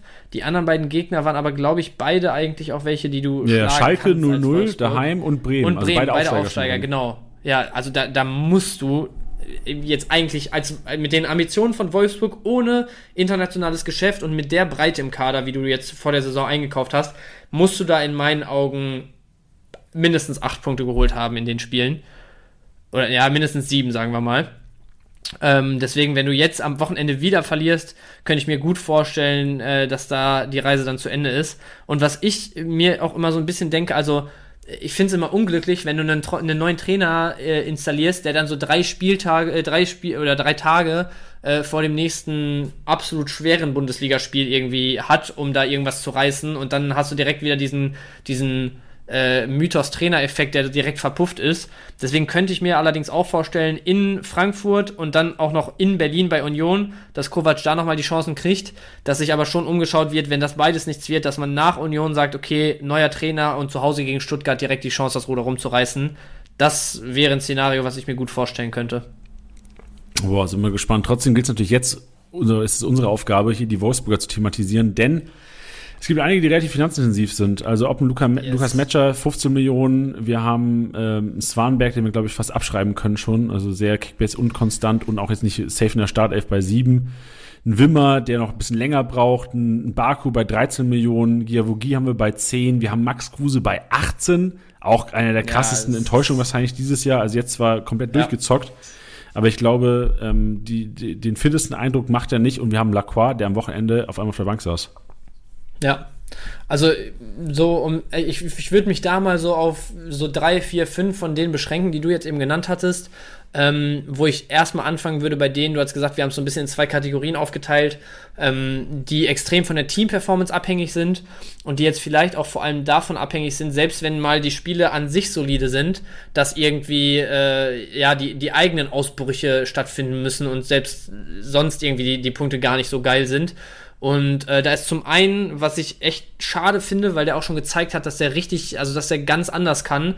Ähm, da ist einer äh, Riedle Baku, der wirklich, also bis jetzt gefühlt auf ganzer Linie enttäuscht hat. Der hat zweimal, glaube ich, irgendwie eine Halbzeit gehabt, wo der, wo der echt gute Punkte gesammelt hat. Hier beim, beim 0-0 gegen Schalke ist er, glaube ich, zur Halbzeit reingekommen, hat 88 Punkte noch gesammelt, was echt gut ist, so. Hat aber insgesamt bisher in äh, fünf Spielen, in denen er in vier gestartet ist, insgesamt nur ein 47er Schnitt. Das ist echt äh, sehr, sehr mager. Und ich meine, der hat jetzt schon so gut abgebaut, dass ich schon wieder fast sagen würde, für knapp 14 Millionen, wenn man daran glaubt, dass Wolfsburg jetzt irgendwann die Kurve kriegt, kann man ihn schon fast wieder halten. Wo man aber trotzdem sagen muss, der ist extrem davon abhängig, dass Wolfsburg die Kurve kriegt und ansonsten wird das eher nichts. Ähm, und als zweiten vielleicht so ein bisschen, äh, ja, noch ein etwas heißerer Take, würde ich auch sagen, muss man langsam bei den Matcher echt vorsichtig sein. Ne? Der hat natürlich jetzt drei Buden gemacht, hat in den Spielen, in denen er getroffen hat, auch 142, beziehungsweise jetzt mit Doppelpack äh, fast 200 Punkte gemacht. Aber ansonsten in drei Spielen, in denen er gestartet ist, 47, 31 und 0 Punkte in Summe gemacht. Also, ähm, ja, auch da wenn der nicht trifft, dann sieht es sehr, sehr dünn aus. Ohne die drei Tore würde ich jetzt mal behaupten, wird er sich irgendwo bei einem 40er Schnitt bewegen. Ähm, also auch da sollte man, glaube ich, ähm, nicht nur überlegen, ob man Matcher jetzt was zutraut, sondern auch vor allem überlegen, ob man Wolfsburg irgendwie den Turnaround zeitnah, zeitnah zutraut, weil sonst wird es alles nichts helfen. Denn Matcher ist schon jemand, wo ich immer, wenn ich die Spiele sehe, sage, okay, der, der ackert, der hängt sich da echt rein und der ist auch auffällig einfach, wie er arbeitet und wie, ja, wenn wir jetzt wieder beim Thema Bälle festmachen und sowas alles schwer zu bewerten und schwer ja einzukalkulieren ist, ähm, sind, da, da ist er schon präsent, aber trotzdem spiegelt es sich einfach nicht in den Punkten wieder. Ja, ich glaube, so die einzigen, die wahrscheinlich dann Sinn machen würden, die wirklich fast performance-unabhängig sind, klar beeinflusst die Performance natürlich auch die Punkte, aber du hast einen Maxi Arnold, du hast einen Castells, Du hast eventuell noch wirklich Giavogi und beim Baku sehe ich schon, also ich sehe das ähnlich wie du. Das Ding ist nur, ich sehe ihn auf jeden Fall relevanter mit Dreierkette als mit Viererkette. Also Schienenspielerposition ja, ja. wird ihm schon liegen. War auch der Fall jetzt tatsächlich. Die letzten drei Spiele gegen Schalke ist er reingekommen, hat Schienenspieler gespielt, dann durch die Umstände zweiter Halbzeit. Leipzig, klar, in Leipzig punktest du als Wolfsburg nun mal nicht gut, da war keiner gut in Leipzig und jetzt gegen Köln sehe ich schon 45 Punkte viel zu wenig aber trotzdem noch aktivere Seite gewesen. Äh, Otavio ja. zwar trotz Eigentor, ähm, äh, Rohpunktevergleich, trotzdem da Baku ähm, noch vorne, was die alleinigen Pässe, gegnerische Hälfte, Pass, gegnerisches ja. Drittel und auch ja. diese lange Pass angeht sehe ich absolut. Das Ding ist nur, also ich meine, jetzt hast du einen Otavio wieder da, hast die Spieler perfekt für eine Fünferkette eigentlich. Also ich meine, einen, einen Baku und einen Otavio sind prädestiniert dafür, die, die Schienen zu machen in so einer Fünferkette. Du hast eigentlich drei, also ein Van de Feen hat sich da jetzt echt reingearbeitet, auch wenn es dieses Jahr noch nicht äh, besonders gut mit den ganzen Punkten aussieht, aber der scheint da im Moment sogar mehr oder weniger erste Wahl zu sein. Zuletzt Bono und Lacroix beide mal auf der Bank gewesen, er alles durchgespielt hast du also eigentlich drei Innenverteidiger, die wirklich Bundesliga erprobt, beziehungsweise jetzt gerade auf aufsteigendem Ast sind ähm, und kannst diese Fünferkette perfekt spielen und auf einmal rotiert erst einen, äh, einen Bono und dann einen Lacroix raus, wo man sich halt auch irgendwie mal überlegen muss, okay, klar hast du die Upside mit einem Baku in der Fünferkette, aber was passiert dann da jetzt die nächsten Wochen? Also da kannst du ja auf nichts mehr vertrauen, was, was da jetzt irgendwie im Moment noch versucht wird, um irgendwie die, die, die Wende einzuleiten, so weißt du? Also ich, ich sehe deinen Punkt auch und wie gesagt, ich habe ja auch eben gesagt, ein Baku hat es auch schon ganz, ganz anders gezeigt, was Kickbase-Punkte angeht. Aber ähm, ich weiß halt nicht, ja, wie sehr man da wirklich äh, auch auf einem Freitagnachmittag, wenn es jetzt nicht irgendwie durch Verletzung sowieso klar ist, ähm, überhaupt sagen kann, okay, was für ein System spielen die, wer rotiert da vielleicht raus. Baku hat es ja, wie gesagt, auf Schalke auch schon erwischt, also ähm, ja, weiß ich nicht. Aber ich, ich sehe deinen Punkt und wie gesagt, äh, ich hatte es ja auch schon angebracht, so mit 13 Millionen ist jetzt ein Baku jemand, wo man mittlerweile sagen müsste, okay, denn da nimmst du vielleicht dann lieber das Risiko mit, weil für 13 Millionen kriegst du andere 70er, 80er Spieler vom, vom Punkteschnitt her, viel mehr wahrscheinlich auch nicht und das kann ein Baku, auch wenn er durchschnittlich drauf ist und ba äh, Wolfsburg einigermaßen mal in Tritt kommt, spielt er das auch locker. Ey, ich liebe dieses Spiel, Bench, wir gehen wieder rein. Spielervergleich 13 Millionen. Also Riedle Baku sind wir bei 13,8. Du könntest bekommen einen Sosa. Würdest du Sosa lieber haben als Baku? Boah, Sosa ist ähnlich, als, äh, ähnlich wie Baku, ne? Aber dem fehlt jetzt ein Kalajdzic. Der hat dafür natürlich jetzt einen Girassi vorne reingekriegt. Also die sehe ich ähnlich. Die, die können beide äh, ganz anders. Würde ich jetzt im Moment aber wahrscheinlich sogar mit. Boah. Äh, mit wem würdest du lieber gehen? Also das ist ein ähnliches Kaliber für mich. Ja, ich sehe Sosa schon eher. Sosa sehe ich schon die Upside. Okay. Ja, dann ist das ja zumindest eine Alternative schon mal für die. Ja, aber dann hast du, ja, dann hast du Robert Sko, würde ich safe nehmen lieber. Nee. Friedel würde ich safe nehmen. Würdest du Sko nicht lieber nehmen? Sko würde ich auch nicht lieber nehmen, weil du da einfach. Ich Was? Meine, ich, ich habe den selber und ich freue mich sehr über seine Leistung in dieser Saison. Aber mit, mit welcher Begründung wird der jetzt im Prinzip gegen, gegen Dortmund direkt zur Halbzeit runtergeschmissen? Ich meine, gut, der hat auch einen Dreierwechsel gemacht und alles irgendwie total wild direkt versucht anzukurbeln vom Spiel her. Aber wenn der so eine Saison bis jetzt spielt und äh, auch sich oft mitverantwortlich äh, bei Toren zeigt und du den jetzt direkt zur Halbzeit runternimmst und einen äh, Kalajabek bringst, der wahrscheinlich gut trainiert hat, aber in der Liga bis jetzt noch nichts gezeigt hat dieses Jahr, das zeigt für mich nicht viel Vertrauen in Sko und ich habe jetzt auf jeden Fall Sorge, die nächsten Spiele, dass ein Sko da direkt mal rausrotiert. Puh, also ich bin auch Sko-Besitzer und ich hatte die Sorge gar nicht. Ben, sehe natürlich, was du sagst, aber fühlst irgendwie bei einem, im, im Heimspiel gegen Mainz fühle ich da keinen Kalajabek auf der rechten Seite. Oder du findest eine neue Position für Sko. Also Sko eigentlich zu gut, ja. die ersten Spiele, das zeigen auch vor allem die Torabschlüsse. Ja, aber dann, ich, also sehe ich genauso, aber ich sehe halt auch, dass du ihn dann niemals einfach zur Halbzeit direkt runternimmst gegen Dortmund, ne? Gerade mit den Standards und dem Drang, den er offensiv hat und erst in den ersten Spielen gezeigt hat. Also, ja, finde ich schwierig, aber also auch da sehe ich jetzt einen, Sko nicht deutlich vor Baku. Vor allem, du musst halt die ganze Zeit überlegen, ein Sko spielt aktuell an seinem oberen Performance-Limit wahrscheinlich eher. Boah, weiß ich noch nicht mal. Halt Scorermäßig, Scorermäßig glaube ich noch nicht mal. Ja, aber, aber so rohpunkttechnisch und so außer Dortmund war das jetzt schon wirklich gut, was Sko gezeigt hat. Dafür ja, auch, stimmt. wie anfällig er die letzten Jahre war, wie wenig Rolle er gespielt hat. Also der ist schon auf einem guten Level im Moment. Und in Baku, also schlechter als im Moment, kann der gefühlt nicht mehr performen. Da stimmt nicht die Teamleistung, da stimmt seine Leistung nicht, da stimmen zuletzt auch die Minuten teilweise nicht. Also das ist halt äh, wirklich weniger kann da eigentlich nicht mehr kommen als von einem Baku aktuell finde ich geil, dass man so denkt. Ich gebe dir komplett recht, dieses schlechter Performen geht nicht. Das ist ja auch so eine Sicherheit, die du bisschen hast. Also ja, klar ist es keine Sicherheit, wenn du 50 Punkte im Schnitt machst, aber so viel im Markt, also ich darf mir nicht vorstellen, dass Riedle Baku als Stammspieler von Wolfsburg, die ich ihn durchaus sehe, ich glaube, dieses gegen, gegen Schalke war so ein bisschen Denkzettelmäßig, kann ich mir ja. nicht vorstellen, auch mit dem Trainerwechsel, dass dann Riedle Baku keinen Spielzeit mehr bekommt. Kann ich mir auch nicht vorstellen. Aber ähm, lass uns mal Wolfsburg zumachen und zum nächsten weiter. Ja, weil jetzt machen wir, jetzt machen wir die Riesenkiste aus, Leipzig. So, das sind, das sind da, wo die Manager bluten am Wochenende oder am Wochenende Wirklich? geblutet haben. Ein David Raum punktet schlecht, ein Kunku. Was los, ein Kunku, Alter? Du warst der Season-MVP, den teilweise Leute gesehen haben. Timo Werner, groß gehypt, teilweise 50, 60, 70 Millionen gezahlt worden und jetzt kraxelt der, glaube ich, unter 40 inzwischen schon rum. Und ja, die Leipziger verlieren einfach 4-0 gegen Frankfurt. Wo ist, so, wo, was passiert? Wie kann das passieren? Wo sein Leipzig? Ja, es ist, also, äh, auch bei Leipzig ist wieder dieses, wir kommen da, glaube ich, gleich schnell in diese Argumentationsschleife rein, wie eben bei einem Baku und so, dass sie schon so weit gesunken sind, dass man fast schon wieder sagen muss, dafür packst du sie ein und hoffst einfach. Aber trotzdem, also ganz, ganz krank ähm, auffällig bei denen, die wirklich von der Team-Performance abhängig sind, finde ich äh, David Raum dieses Jahr. Und viele haben es predicted, ich habe es vor der Saison nicht wahrhaben wollen. Also ich meine, ich bin immer noch kein Fan davon, dass äh, irgendwie viele sagen, so das ist der nächste, keine Ahnung, schlag mich tot und da Vergleiche zu irgendwelchen anderen ziehen, die eine gute Saison hatten und dann ist nichts mehr gekommen, weil Raum hat für mich schon echt absolut brutale Anlagen. Aber wenn du dir anguckst, dass er bis jetzt jedes Spiel durchgespielt hat, außer den Spieltag jetzt äh, in Frankfurt, wo er nach 71 Minuten runtergegangen ist, und er hat einen 58er äh, Schnitt mit einem Assist schon das ist schon wirklich unterirdisch dafür, was der letztes Jahr gezeigt hat. Der ist immer noch 24 Millionen wert. Und wenn wir dann jetzt darüber, darüber reden, dass, dass er jedes Spiel gemacht hat, Leipzig nicht gut performt, aber jetzt auch nicht irgendwie, also das ist ja jetzt auch nicht so, dass du sagst, irgendwie, die, die sind wie Wolfsburg im Moment unterwegs so. Und dann überlegst, okay, du hast zum Beispiel von eben die Beispiele einen, einen äh, Baku oder einen Sosa, wo wir sagen, die, die performen im Moment auch irgendwie gefühlt an ihrem unteren Limit und sind bei 10 Millionen weniger Marktwert da, also weiß ich nicht, ob ich lieber einen von den beiden riskieren würde aktuell als einen Raum, ehrlich gesagt. Ja, also weiß ich schon, würde ich schon machen. Also Raum macht für mich echt wenigstens ja. die Punkte, erinnern mich echt so ein bisschen an Angelino-Punkte letztes Jahr, oder? So, das sieht so ein bisschen ja. aus, als wenn, wenn als Angelino schlecht drauf war, sind so die Punkte bei ja, Raum gerade. Ja gut, bei Angelino, da war es natürlich zweite Saisonhälfte oder auch, also ich glaube so von Spieltag 10, 12 bis irgendwie 25 oder so, hat er dann halt auf einmal wieder geliefert, ne? Das, das ich weiß ja. es nicht. Ich weiß auch ehrlich gesagt nicht. Also, äh, wo, ich glaube, einmal hatte ich heute das Thema schon, als ich gesagt habe, jetzt, jetzt kommt ein Hot Take, jetzt kommt ein wirklicher Hot Take.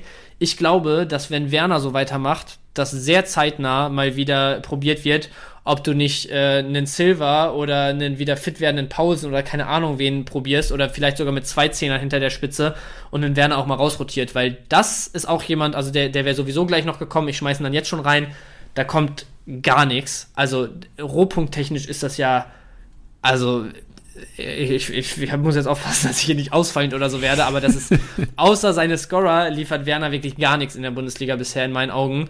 Ähm, und deswegen kann ich mir vorstellen, wenn es da auch dann nochmal irgendwie zur Umstellung demnächst kommt, vielleicht ein Silver sich mal wieder reinarbeitet und mehr Zeiten kriegt ähm, oder da generell mit zwei Zehnern und einer, einer, klaren Zielspitze irgendwie gearbeitet wird oder so, dass das auch Auswirkungen auf die Schienenspieler haben könnte, die dann vielleicht sogar noch höher agieren, weil du keine Doppelspitze hast und nicht mehr die Sicherheiten hinten brauchst und so weiter und so fort. Ähm, wie gesagt, ich könnte mir vorstellen, dass das äh, zusammenhängen könnte in Zukunft, äh, ob Werner weiterhin gesetzt ist oder ähm, mal rausrotiert und was das für einen Einfluss auf einen, auf einen Raum hat. Aber im Moment sehe ich beide, also sind fast Verkaufsempfehlungen für mich. Ja, ist echt traurig. Ich, ich weiß auch gar nicht, was bei Leipzig gerade falsch läuft, also warum es nicht funktioniert, aber für mich ist es im Grunde genommen, Leipzig ist für mich kurz zusammengefasst. So die Defensive sammelt weiter Kickbase-Punkte, weil Leipzig einfach ein Team ist, was trotzdem oftmals mehr als 50% Ballbesitz hat in Spielen. Das heißt, die Rohpunkte Defensive, die wird es weiterhin geben. Auch da natürlich sehr teamabhängig, ob es dann halt wie am Wochenende jetzt Orban 80 Punkte oder halt Orban 180 Punkte werden. So, das ist sehr, sehr teamabhängig, aber die Defensive würde ich schon weiterempfehlen. Vor allem Josko Guardiol, für ja. mich einer, der jetzt momentan für 20 Millionen, so für 20 Millionen Josko Guardiol, das ist für mich einer der No-Brainer schlechthin momentan. So Leipzig ja. performt unter, so schlechter kann es nicht werden. So schlechter kann Leipzig nicht performen und Josko Guardiol wird einer der Aufbauspieler schlechthin sein als linker IV deiner Dreierkette. Und äh, klar, kann durch den Trainerwechsel auch vielleicht dieses Grundgerüst nochmal umkippen, Viererkette. Weiß nicht, ob Guardiol jetzt so viele Offensivpunkte sammelt, dann macht er sich vielleicht eher über Defensivaktionen die Punkte, aber Guardiol ist für mich wahrscheinlich eine der krankesten Kaufempfehlungen, trotz Leipzig-Leistung, weil schlechter kann es nicht werden, was Teampunkte angeht. Und Guardiol 20 Mio, ey, riesen Upside, riesen Upside. Ja. Einzige, was ich da noch reinwerfe, wo wir eben auch von, von Interdependenzen zwischen den Spielern und Punkten geredet haben. Was ist haben. das für ein Wort? Nen, was, was ist das? Äh, Zusammenhänge, interne Boah, Zusammenhänge zwischen Alter, Guardiol Junge. und Raum so, sobald Guardiol, was jetzt ja wieder der Fall ist, den halblinken Innenverteidiger gibt, wird sich das auch sofort auf Raumsrohpunkte in meinen Augen auswirken, weil einfach viel mehr dann über die Seite geht. Und Guardiol sehr, sehr gerne anschiebt über die linke Seite und dann mal so den, den Ball so mehr oder weniger in die Tiefe auf die linke Seite spielt. Also da wird Raum gezwungenermaßen mehr Aktion haben. Entweder der ist total von der Rolle und das werden alles Ballverluste und es ist, geht weiter wie bisher. Aber ich sehe dann eher die Möglichkeit, dass da auch mal zwei, drei Flanken mehr irgendwie einen Abnehmer finden ähm, bei 10, 12 Angriffen, die mehr über links angeschoben werden. Und deswegen ähm, Guardiol-Stammspieler bedeutet im Umkehrschluss für mich auch raumbessere Punkte. Ja, und vorne wird's schon schwer. Also Olmo war schon einer, der die ersten Spieltage echt sehr guten Fußball gespielt hat, echt viele Großchancen auch kreiert hat, viele Torschussvorlagen, generell diese Plus 5 relativ oft reingeraten hat bei Dani Olmo. Das wird natürlich fehlen. Ähm, ich, Im Einkaufswagen habe ich, oder im Einkaufswagen habe ich beide Soboschlei als auch Forsberg Bench. Siehst du eine klare Tendenz pro Forsberg oder weil er jetzt quasi auch reingekommen ist dann für Olmo in der Elften? Soboschlei erste Halbzeit für Kampel? Ja, also ist ja so ein bisschen die ewige Leipzig-Diskussion da auf der Zehner-Position. Ne? Mein einziger Anhaltspunkt wäre jetzt auch, okay, Forsberg kommt auf der 10 rein, Schobuschlei im Pokal auf der Schiene ausprobiert, jetzt dann irgendwann später für einen der Sechser gekommen, also so ein bisschen, äh, weiß ich nicht, so ein bisschen ähm, Spekulationsobjekt mehr oder weniger im Moment. Also, äh, wie gesagt, das wäre mein einziger Anhaltspunkt, weswegen ich jetzt auch erstmal zu Forsberg in der Startelf tendieren würde. Aber das wäre auch nichts, wo ich mich irgendwie festlegen wollen würde, weil, also da wurden wir in der Vergangenheit so oft irgendwie überrascht von einem Tedesco. Das, ja, weiß ich nicht. Vermag ich nicht zu prognostizieren, aber ich wäre auch ganz leichte Tendenz äh, pro Forsberg aktuell unterwegs auf der 10. Ja, ich sehe hier, wir haben äh, heute Morgen geschrieben, hier Gulaschi haben wir noch. Wer punktet trotzdem stark? Ähm, ist noch recht günstig, gebe ich dir, finde ich, aber Gulaschi ist für mich unfassbar krank Teampunkte abhängig. So Gulaschi weil er einfach wenig zu tun bekommt und gefühlt auch keiner ist, der ersten Spieltage kranke Paraden irgendwie oder kranke Großchancen irgendwie vereitelt hat. Klar, jetzt auch ja. zweimal nicht gespielt, aber ähm, trotzdem was. Halt auch, was wolltest du sagen? Sorry, ich wollte dich nicht unterbrechen. Dann mach ruhig. den Satz erst zu Ende. Ich, das, was ich halt nur gesehen habe, ist, also du fängst jetzt nicht oft eine 4-0-Reise als Leipzig, aber wenn du jetzt in Frankfurt vier Stück kriegst, dann macht ein Gulaschi trotzdem seine 80, 70, 80 Punkte, weil der halt in diesen Fällen dann zu tun hat. So, weißt du? Also bei Leipzig entweder du ziehst die Spiele, dann punktet der nicht überragend, weil der nicht viel zu tun hat, aber ist solide unterwegs. Oder du spielst Gülle, wie jetzt in Frankfurt, dann hat er viel zu tun und kriegt wenigstens darüber seine Punkte. So, weißt du, das ist nicht äh, wie bei Feldspielern, die jetzt bei Niederlagen, wenn die komplett auf den Latz kriegen, äh, da gar nichts mitnehmen und nur Minuspunkte für Gegentore einsacken. Und deswegen kannst du halt bei einem Gulaschi eigentlich immer mit, sagen wir mal, 60, 70 bis 130 Punkte rechnen und bist du auf der sicheren Seite. So, und dafür, dass er im Moment 11 Millionen kostet, ist das in Ordnung. Und gerade wenn man überlegt, okay, bei Leipzig ist es durchaus gut möglich, dass da wieder deutlich bessere Punkte kommen. Äh, dann würde ich sagen, fair enough, für 11, 12 Millionen kannst du den einpacken.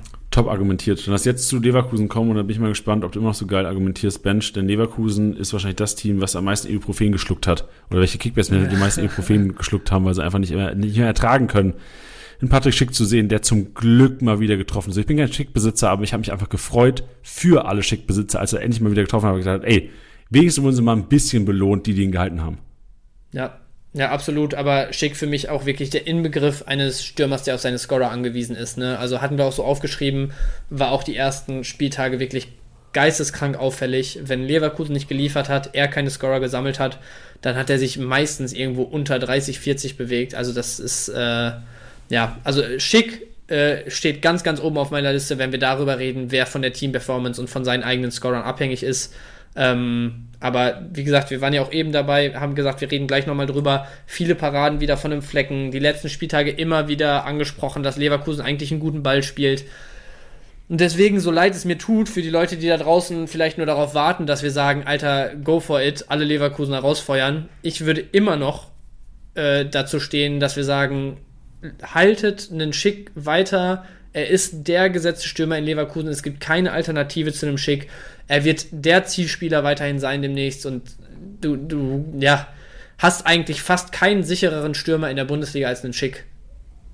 Wenn er ja, wenn, wenn so spielt, ja, gebe ich dir recht. Also, also Schick vor allem jetzt. Also wenn du jetzt noch Schick hältst, du siehst auch langsam die Marktwertkurve, die erholt sich wieder, er wird jetzt sich bei 30 wieder einpendeln, wird wahrscheinlich jetzt, wenn es gut läuft, die nächsten Wochen sich vielleicht wieder so auf 35, 36, 37 äh, ackern, wenn er drei, vier Buden macht in den nächsten Spielen.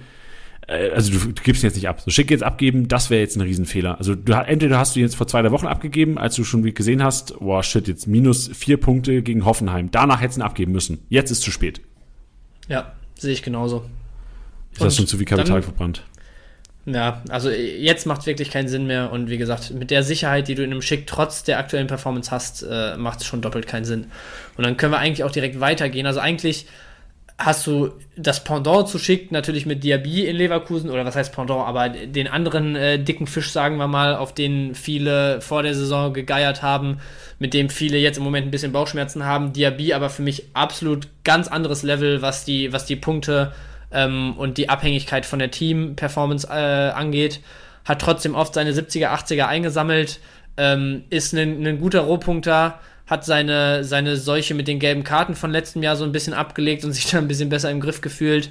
Also ähm, Diaby einer, wo ich, ja, ähnlich, also was heißt ähnlich wie bei Schick, ich, ich sehe den sogar noch noch viel äh, sicherer als, als Spieler, den man halten sollte, als ein Schick, weil der ist genauso gesetzt, der macht genauso die Minuten, der braucht nicht mal so krass die Scorer und die Team-Performance wie ein Schick und ist, glaube ich, auch noch ein bisschen drunter vom Marktwert her. Also da stellt sich für mich die Frage gar nicht und da würde ich sagen, halten. Ähm, und der dritte Spieler, den ich noch reinwerfen würde, womit ich es dann auch fast abschließen würde, weil du hast natürlich mit, mit äh, keine Ahnung, mit Tar, mit Tapsoba Spieler, die schon noch irgendwie re relevant sind, aber wo, glaube ich, die Leute das ganz gut auch selber einschätzen können und wo jetzt kein ganzes äh, Teamgebilde von abhängig ist, wo man halt schon noch davon sprechen kann, dass Leute irgendwie krass auf ihn gesetzt haben, ähm, ist wahrscheinlich Frimpong. Und da hast du eben schon gesagt, schlecht reingestartet dieses Jahr, wie ganz Leverkusen. Formkurve steigt steil oder zeigt steil nach oben bei ihm. Gut, Doppelpack letzte Woche äh, ist mal ein absoluter Aufra Ausreißer, den man so auch nicht weiterhin erwarten kann. Trotzdem bei einem 2 zu 3 jetzt über 90 Punkte als Außenverteidiger zu Hause gesammelt, ist, ist bockstark und von daher ähm, würde ich bei Frimpong auch dazu raten, den jetzt zu halten. Der Marktwert wird sich erholen und der wird auch liefern die nächsten Wochen. Stark, Bench. Geil. Nichts hinzuzufügen. Nur vielleicht nochmal nachträglich. Wir haben jetzt zwar Wolfsburg, Leipzig, Leverkusen eigentlich abgehakt. Haben wir über einen Kunku intensiv schon gesprochen? Haben wir nicht. Ey, weil das ist ja auch, also den haben wir eigentlich extra aufs Cover heute auch gepackt, weil ich glaube, viele Kick äh, Kunku-Besitzer sich Sorgen machen langsam. Ich mache mir Sorgen bei einem 4-0 einstellig gepunktet, ich glaube acht Punkte oder sowas, oder vier Punkte waren es am Wochenende, also vier. also wirklich miserabel. Was rätst du Kunku-Besitzern? Weil ich habe wirklich, also abgeben würde ich nicht. Du musst eigentlich, das Einzige, was Kunku-Besitzer machen können, ist hoffen. Hoffen, dass Leipzig eine Spur ja. findet und Kunku wieder ausrastet. Ja, also sehe ich genauso. Das Ding ist, was ich so, also ich hatte so ein bisschen die Erkenntnis, als ich mir heute auch die Stats von ihm nochmal angeguckt habe, ähm, dass ich die, mir diese, die, die ersten fünf Spieltage dieser Saison angeguckt habe und dann sehe ich, okay, 208 mit Tor, wenn ein 100er ohne gewesen ist, gut. 180 mit Tor wäre dann ohne so ein 70er gewesen oder so, wofür du aber keine 50 Millionen auf den Tisch legst, weißt du? 37 danach ohne Scorer bei 2-1 Niederlage, danach Doppelpack und zu Null Sieg gegen Wolfsburg macht er 251, hängt auch viel an den Toren, wenn man ehrlich ist. Und jetzt die 4 wieder bei dem, bei dem 0-4 in Frankfurt. Und wenn man dann überlegt, letztes Jahr 163er Schnitt ist natürlich geisteskrank, brauchen wir nicht drüber reden. Aber was hat der, glaube ich, also ich meine irgendwie gut 25 Buden und nochmal 10, 15 Assists oder so. Also was hat der gesammelt? Der hat locker äh, einen Scorer pro Spiel letztes Jahr, äh, pro, ja doch, pro Spiel im Schnitt gehabt letztes Jahr und hat damit diesen 163er Schnitt.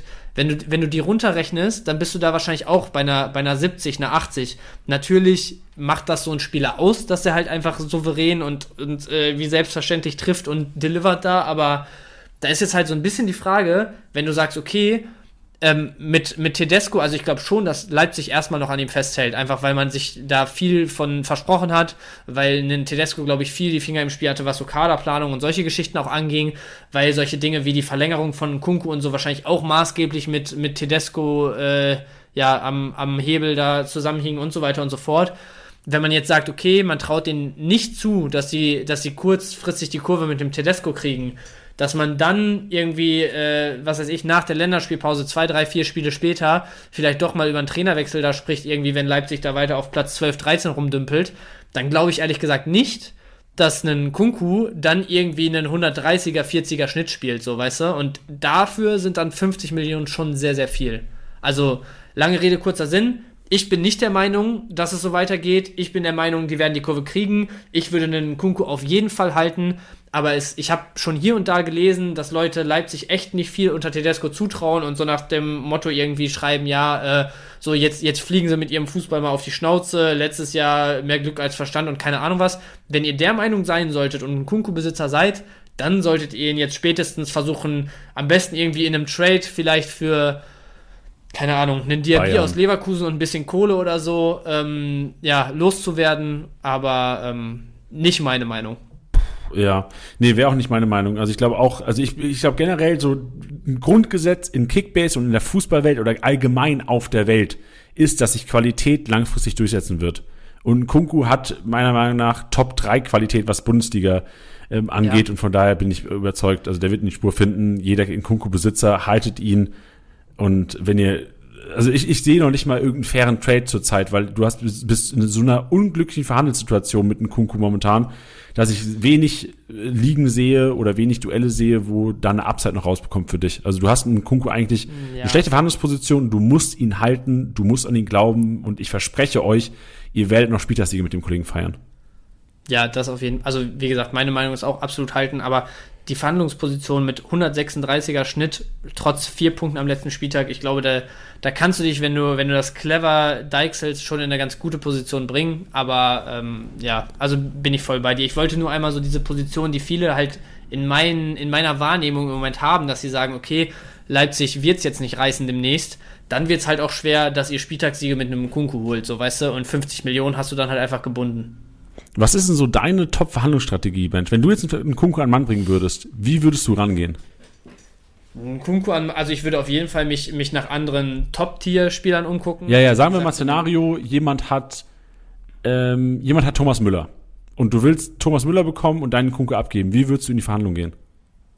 Ich würde in die Verhandlung gehen und sagen, erstmal einen Kunkus Schnitt da äh, äh, hochloben und sagen, guck mal, trotz letzten Spieltag den und den Schnitt, der, der liefert ohne Ende, der macht trotzdem seine Hütten. Äh, Leipzig spielt im Moment scheiße, eigentlich kann es da nur besser werden. Scheiße, äh, die spielen Piep. Ähm, Digga, ich habe vorhin verbale Latte gesagt, du kannst hier alles sagen heute. ähm, und ich würde sagen, Bayern, trotz zwei Unentschieden zuletzt, spielen die absolut, absolut Top-Level dieses Jahr. Dadurch äh, Müller vielleicht auch nicht hundertprozentig gesetzt, jetzt letztes Spiel rausrotiert. Absolut fairer Trade für dich, gib her. Ja, sehe ich. Meine Erfahrung ist sogar so ein bisschen, du darfst nie den anderen Spieler schlecht reden. Weil das ist so, ja, ja. keiner ist dumm. Ja, keiner ist dumm. Du kann, darfst mir nicht schlecht reden. Was mir eigentlich meine ganze Kickbase-Karriere schon wirklich teilweise Deals eingesagt hat, wo ich gesagt Digga, du bist doch echt so, das, also ich lüge nie. So wirklich, ich lüge sehr, also eigentlich nie, was Kickbase angeht. Ich lüge nie. Aber du musst immer eine Begehrlichkeit herstellen. Du musst immer so, ey, Alter, der, der Kollege Hans Hendrik hat mich angeschrieben, der will einen Kunku haben, bietet mir den und den an. Boah, boah, wenn Hans Hendrik jetzt noch einen Kunku bekommt, Alter, dann ist, zieht er davon, Alter. Denkst du, hast, willst du vielleicht lieber einen Kunku haben? So. Aber, aber du lügst nie, ne, dass Hans Hendrik geboten hat. Nee, wirklich, du, ich habe da, du, also wirklich, wirklich. Ich habe heute auch, also in der Büroliga heute habe ich Toussaint angeboten. Ja. Und die einzige Weg, wie ich Toussaint und dann quasi auch verhandelt habe mit den Leuten, ich habe den Leuten immer gesagt, oh, XY hat nochmal das draufgepackt. Hat er wirklich. Aber du darfst nur so verhandeln. Du musst quasi den Leuten ein Angstgefühl vermitteln, dass sie den Spieler nicht Ja. bekommen könnten und andere dadurch einen Mehrwert, äh, dass andere Mannschaften besser werden dadurch.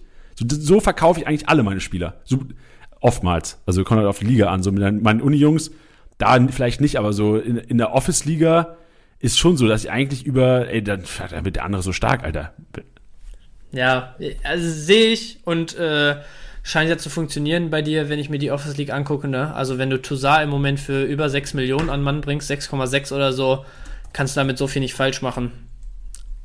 Aber äh, also äh, ich sage nicht mehr noch zu diesem Toussaint-Transfer. Über Office League-Transfers haben wir dieses Jahr genug gesprochen, glaube ich. Ja, mit dem hast du dann eine, eine gute Mio, glaube ich, plus gemacht, ne? Dafür, dass du letzte Woche unbedingt einen brauchtest, ich ihn dir günstig gegeben habe und du ihn jetzt für 6-6 weiter verscherbelst. Also so schlecht können deine Verhandlungsstrategien nicht sein. Ob das jetzt alles moralisch so korrekt ist, lassen wir mal Ach. dahingestellt. Mensch, ich, ich bin ein dreckiger Ehrlicher, würde ich sagen. Nee, nee, du bist ein dreckiger, dreckiger Dan. Ey, oh und Mann. ich weiß es für die nächsten Verhandlungen mit dir.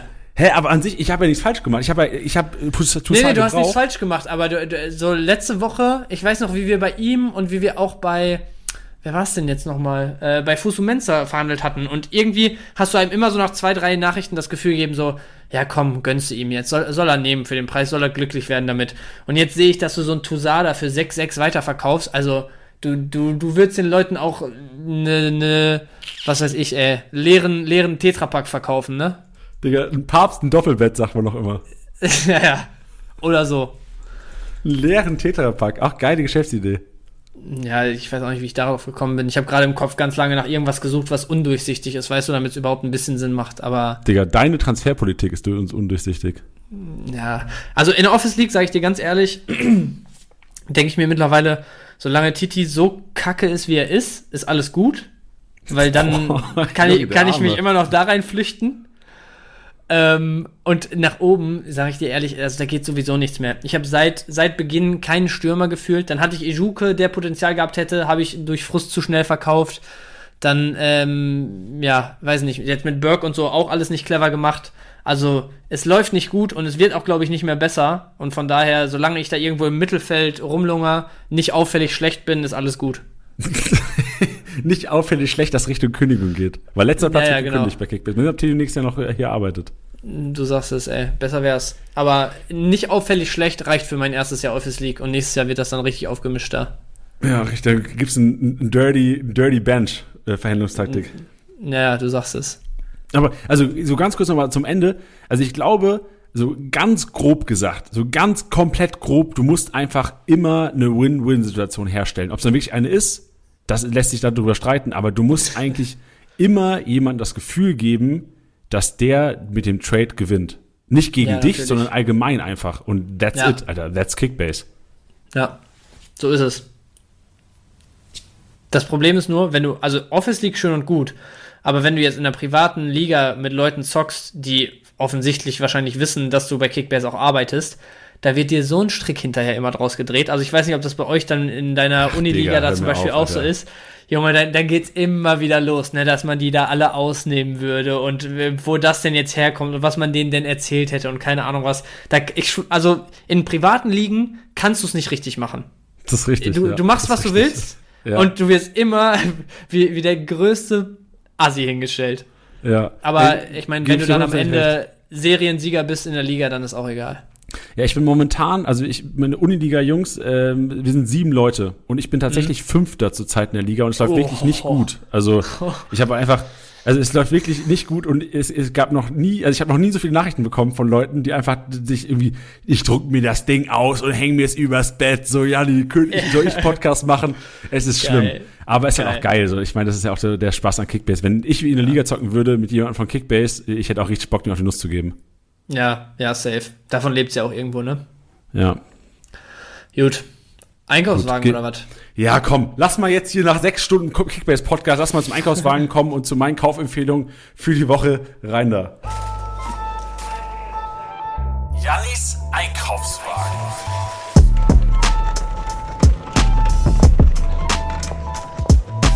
So, um den Podcast jetzt auch nochmal mit einem richtig geilen Mehrwert zu schließen, habe ich den Einkaufswagen mal 50-50 geteilt. Zum einen starten wir mit preiswerten, wahrscheinlichen Startern aufgrund von Verletzungen oder tatsächlich schwachen Leistungen oder auch Sperren.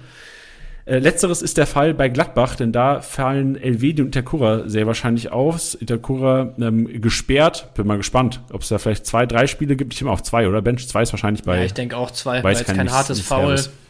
Ja. Ja, heißt aber auch Friedrich, sehr wahrscheinlich IV gesetzt erstmal und je nachdem, wie es mit Elvedi aussieht, Janschke oder Netz meine Kaufempfehlung für die Woche, weil Szenario 1, Janschke IV, Benzabaini LV oder Variante 2, Netz LV und Benzabaini rutscht quasi als linker Endverteidiger rein. Beide Szenarien möglich, hoffe sehr inbrünstig auf die Pressekonferenz und eventuelle Infos da. Dann, ich würde noch ein Szenario ja, ganz kurz, bevor wir gerne. mit reinschmeißen. Und zwar hat der liebe Chris Kramer ja auch öfter schon mal den Innenverteidiger gegeben. Und eine andere Möglichkeit wäre noch, dass er hinten reinrutscht. Ich meine, den Itakura ja auch, ähn, also was heißt ähnlicher Spielertyp, aber ja eigentlich auch als einen etatmäßiger Sechser geholt. Ähm, Kramer hinten rein und Weigel, der Neuzugang auf die Sechs, wäre auch noch eine Möglichkeit. Aber ja, also um jetzt die Szenarien mal voll zu machen. Ich glaube auch, dass am, am äh, am wahrscheinlichsten ähm, eine der ersten beiden äh, Alternativen ist und nicht Kramer da irgendwie auf eine fremde Position wieder in die Innenverteidigung geschoben wird, aber rein, rein, äh, jetzt fehlt mir die ganze Zeit dieses Wort, rein, äh, was meine ich, Janni? Rein. Verbale Latte. rein verbale Latte wäre das auch möglich. Ja, verständlich, sehr gut. Dann kommen wir zu Werder Bremen, die Schmied Brothers. Ich hatte es vorhin schon mal gehabt. Auch Kaufempfehlungen aufgrund von Leistungen inzwischen, muss man tatsächlich sagen. Bittenkreuz war wahrscheinlich noch nicht ready. Ähm, stand jetzt Montag, ähm, großes Fragezeichen dran. Von daher Schmid und Schmidt da Kaufempfehlung, vor allem Heimspiel. Ihr seht auch die Startelf am Freitagabend und es geht geheim gegen Augsburg. Lecco Mio, das sind äh, Punkteversprechen. Stenzel und Baumgartling habe ich mir noch eingepackt. Stenzel spielt zwar gegen Bayern, wird aber in die Startelf rücken, sehr wahrscheinlich für den ähm, gelb-rot gesperrten Wagnermann und von daher eher auch eine Kaufempfehlung, ja, Aufstellempfehlung, weiß ich nicht. Weil Stenzel gegen die Bayern, da sehe ich eventuell Minuspunkte purzeln. Könnte, könnte tatsächlich Punkt, äh, sein. Trotzdem, also die Sache ist halt immer, lass den, lass den ein paar Punkte Minus machen, da hast du trotzdem ein geringes Risiko gegenüber jemandem, der gar nicht spielt, so. Also die 10, 20 Punkte, das, das wird dann höchstwahrscheinlich nicht entscheidend sein. Und im Moment ist er, glaube ich, 800k oder so wert. Also dafür würde ich das Risiko eingehen und wer weiß, Stenzel jetzt keiner, der irgendwie unglaublichen Offensivdrang verspürt. Vielleicht wird das auch ein Spiel, wo, wo Stuttgart es mal wieder erwarten, irgendwie schafft, Bayern äh, einigermaßen Paroli zu bieten. Und wenn er dann da Defensivaktion um Defensivaktion sammelt, äh, könnten das auch 30, 40, 50 Pluspunkte werden. Ja, und Stenzel, also ich sehe Marktwert und ich, wenn du Stenzelbesitzer bist jetzt oder es noch wirst, lieber Zuhörer, hör bitte oder schau bitte in zwei Wochen nochmal auf Spielerprofil. Ich bin mir sicher, in zwei Wochen, wenn wir hier montags reden, nach dem Startelf-Einsatz gegen Bayern, ähm, vielleicht in zweieinhalb, in eineinhalb Wochen, an dem Donnerstag oder an dem Freitag, bevor es dann quasi losgeht wieder, wenn Wagner wieder spielen wird und Stenzel nicht mehr spielen wird, bin ich mir sicher, 4 Millionen Marktwert, Stenzel, bin ich mir sicher. Kann gut sein, ja. Also von daher Die andere, auch aber auch, auch, da, auch da muss man natürlich sagen, was Stuttgart auch oft gemacht hat, ist Mavropanos dann in einer Viererkette auf rechts zu schieben ähm, und das System wieder zu ändern. Ne? Gerade wo ein Sosa im Moment auch nicht besonders gut agiert auf der, auf der Schiene, der ja eigentlich immer so ein bisschen der Mann war, an dem das System hing, dass du ihn auf der Schiene haben wolltest. Ähm, könntest du auch Viererkette spielen mit Mavropanos rechts, Sosa dann links wirklich einen, einen, einen Verteidiger gegen Bayern.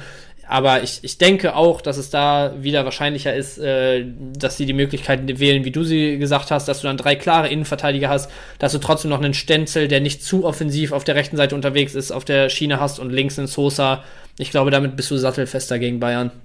Yes, sehe ich auch so. Und soll das Szenario eintreten, Stenzel nicht spielen, dann sehe ich wahrscheinlich bei 2, 5, 3 oder sowas. Aber ich bin mir sicher, dass er die Woche auf jeden Fall ab, wahrscheinlich dann heute Abend das erste Mal echt äh, steigen wird und dann wahrscheinlich auch zu den Marktwertgewinnern zählen wird unter der Woche. Wer auch eventuell zu den Marktwertgewinnern unter der Woche zählen könnte, der vielleicht in den Top 10 auch mal zu Hause sein wird, Mittwoch, Donnerstag, äh, Damar, Hoffenheim, reingekommen, zweite Halbzeit gegen Dortmund, echt einen soliden Eindruck gemacht. Zwar jetzt nicht viele Punkte, ich glaube 14 waren es am Ende oder 15. Ich habe das so gut im Kopf, weil ich tatsächlich aus Mitleid Damar noch einen 500k-Spieler äh, an Kollegen für, ich glaube, 600k verkauft habe Freitagabend. Jetzt ärgere ich mich, weil ich weiß, dass der Kollege mit dem wahrscheinlich ein, zwei Mio machen wird unter der Woche. Ähm, ich sehe nicht in der Startelf kurzfristig, aber je nachdem, wie es bei Hoffenheim läuft, könnte es einer sein, der da immer wieder Minuten bekommt und momentan einer wahrscheinlich der attraktivsten Lückenfüller, weil er wirklich sehr, sehr offensiv agiert und bei der Hoffenheimer Offensive einiges möglich ist, auch hinten raus noch bei jeder Partie. Und Wahrscheinliche Starter, ähm, ich sehe es wahrscheinlich so als 70-30 auf der 10er Position bei Leipzig am Wochenende. Da natürlich auch die, das, die, das Spiel unter der Woche noch abwarten, da die Rotation ein bisschen antizipieren. Aber Forsberg und Soboschlein wären für mich zwei für den Marktwert momentan, die auf der 10 sicherlich jede Menge Punktepotenzial haben und noch zu günstig wären. Ja, unterschreibe ich komplett so. Bei Damar würde ich auch noch mit reinschmerzen, weil ich glaube, das ist jemand, der viel noch nicht viel sagt ähm, schon eigentlich so klassischer Zehner und du hast es schon gesagt, sehr, sehr offensiv veranlagt und orientiert, ist halt auch einer von den wenigen bei Hoffenheim im Kader außer der ersten Elf. Ne? Also du hast ähm, normalerweise eine Sechs und davor meist Prömel und Baumgartner, wovon Baumgartner dann schon wirklich der, der offensivere Part ist. Und da hast du eigentlich fast keinen äh, bei, bei Hoffenheim auf der Bank, der die Rolle gut ausfüllen kann. Also du hast äh, Brünn Larsen, der da eher als Stürmer eingesetzt wird. Du hast da Dabur und Co., die alle wirklich Neuner sind. Ähm, du hast vielleicht so Kadajabek und so, die relativ offensiv einsetzbar, aber vor allem auf den Außen halt sind. Und mit Damar hast du halt gefühlt eigentlich den direkten Ersatz zu Baumgartner nur in der einen Person und deswegen äh, sehe ich da auch immer wieder Minuten auf jeden Fall. Genau, und jetzt geht langsam so der Übergang zu den dauerhafteren Startern. Äh, Ngumu, kein dauerhafter Starter, aber durch Playerverletzungen kann ich mir gut vorstellen, dass er Minuten bekommt. Muss natürlich Fragezeichen, also wenn ein Szenario eintrifft, dass ähm, vielleicht Neuhaus durch einen Stindel ersetzt wird, kann ich mir vorstellen, dass ein Gumu eigentlich der logische Ersatz ist. Also Hannes Wolf da auch noch eine Variante, aber ich sehe einen Gumu, dadurch, dass Hannes Wolf auch gar keine Spielzeit bekommen hat am Wochenende, durchaus da als relevant. Wäre so der Übergang jetzt Richtung dauerhafte Starter. 50-50 ähm, Sachen sind auch noch Tower. Leitsch wieder miserabel verteidigt gegen Gladbach. Zum zweiten Mal jetzt back-to-back -back echt sehr, sehr unsichere Spiele gemacht. Kann mir gut vorstellen, dass Tower da eventuell mal zeitnah einen überraschenden Startelf-Einsatz bekommen könnte. Und Dardai haben wir auch noch an geteased, weil Uremovic wirklich Unsicherheitsfaktor schlechthin und ich kann mir nicht vorstellen, außer ähm, Schwarz äh, ist, liebt irgendwie Selbstverstümmelung oder liebt Schmerzen, dann stellt er weiter Uremovic auf. Ja, also das Ding ist halt so ein bisschen, Uremovic ja auch gerade, oder was heißt gerade, aber relativ frisch aus einer Verletzung wiedergekommen und glaube ich Anfang der Saison auch einmal, wo es hieß, so man weiß noch nicht, ob der wirklich schon einsatzfähig ist und beide Male hat er dann direkt die kompletten Spiele bekommen, also so Schwarz sieht scheinbar schon einiges in ihm und äh, scheinbar auch so den Stabilisator irgendwie in der, in der Kette in ihm. Ähm, deswegen, also ich, ich wäre vorsichtig sowohl bei Tower als auch bei Dardai, weil du bei beiden eigentlich Spieler hast, die ein deutlich höheres Prestige genießen und ein Ansehen genießen als diese beiden, aber ähm, sind schon beides welche, so was richtig kranke Wins für euch werden könnten, wenn ihr einen davon jetzt einpackt für, lass es ein, zwei, drei Millionen sein. Die spielen sich dann wirklich mittelfristig fest und haben auf einmal jenseits der 10 Millionen Marktwert. Also ähm, sind, schon, sind schon welche, die ihr auf jeden Fall im Blick haben solltet, ist natürlich auch mit einem gewissen Risiko verbunden. Genau, meine letzten drei, die müsst ihr auf jeden Fall im Blick haben. Döki, wir hatten ihn schon ein paar Mal jetzt im Statistik-Snack, wird langfristig da teilweise auch Abwehrboss sein bei den Unionern auf der rechten IV. Ich bin mir sicher, dass er durch seine Leistung jetzt gegen die Bayern und auch im letzten Spieltag gegen Schalke, wir haben es gelernt, es war nicht Hoffenheim, es war Schalke, wirklich solide gespielt hat, solide gepunktet hat und wirklich, das ist einer, den man sich wirklich, den, den sieht man wahrscheinlich irgendwann mal bei 13, 14 Mio. Also da bin ich mir relativ sicher.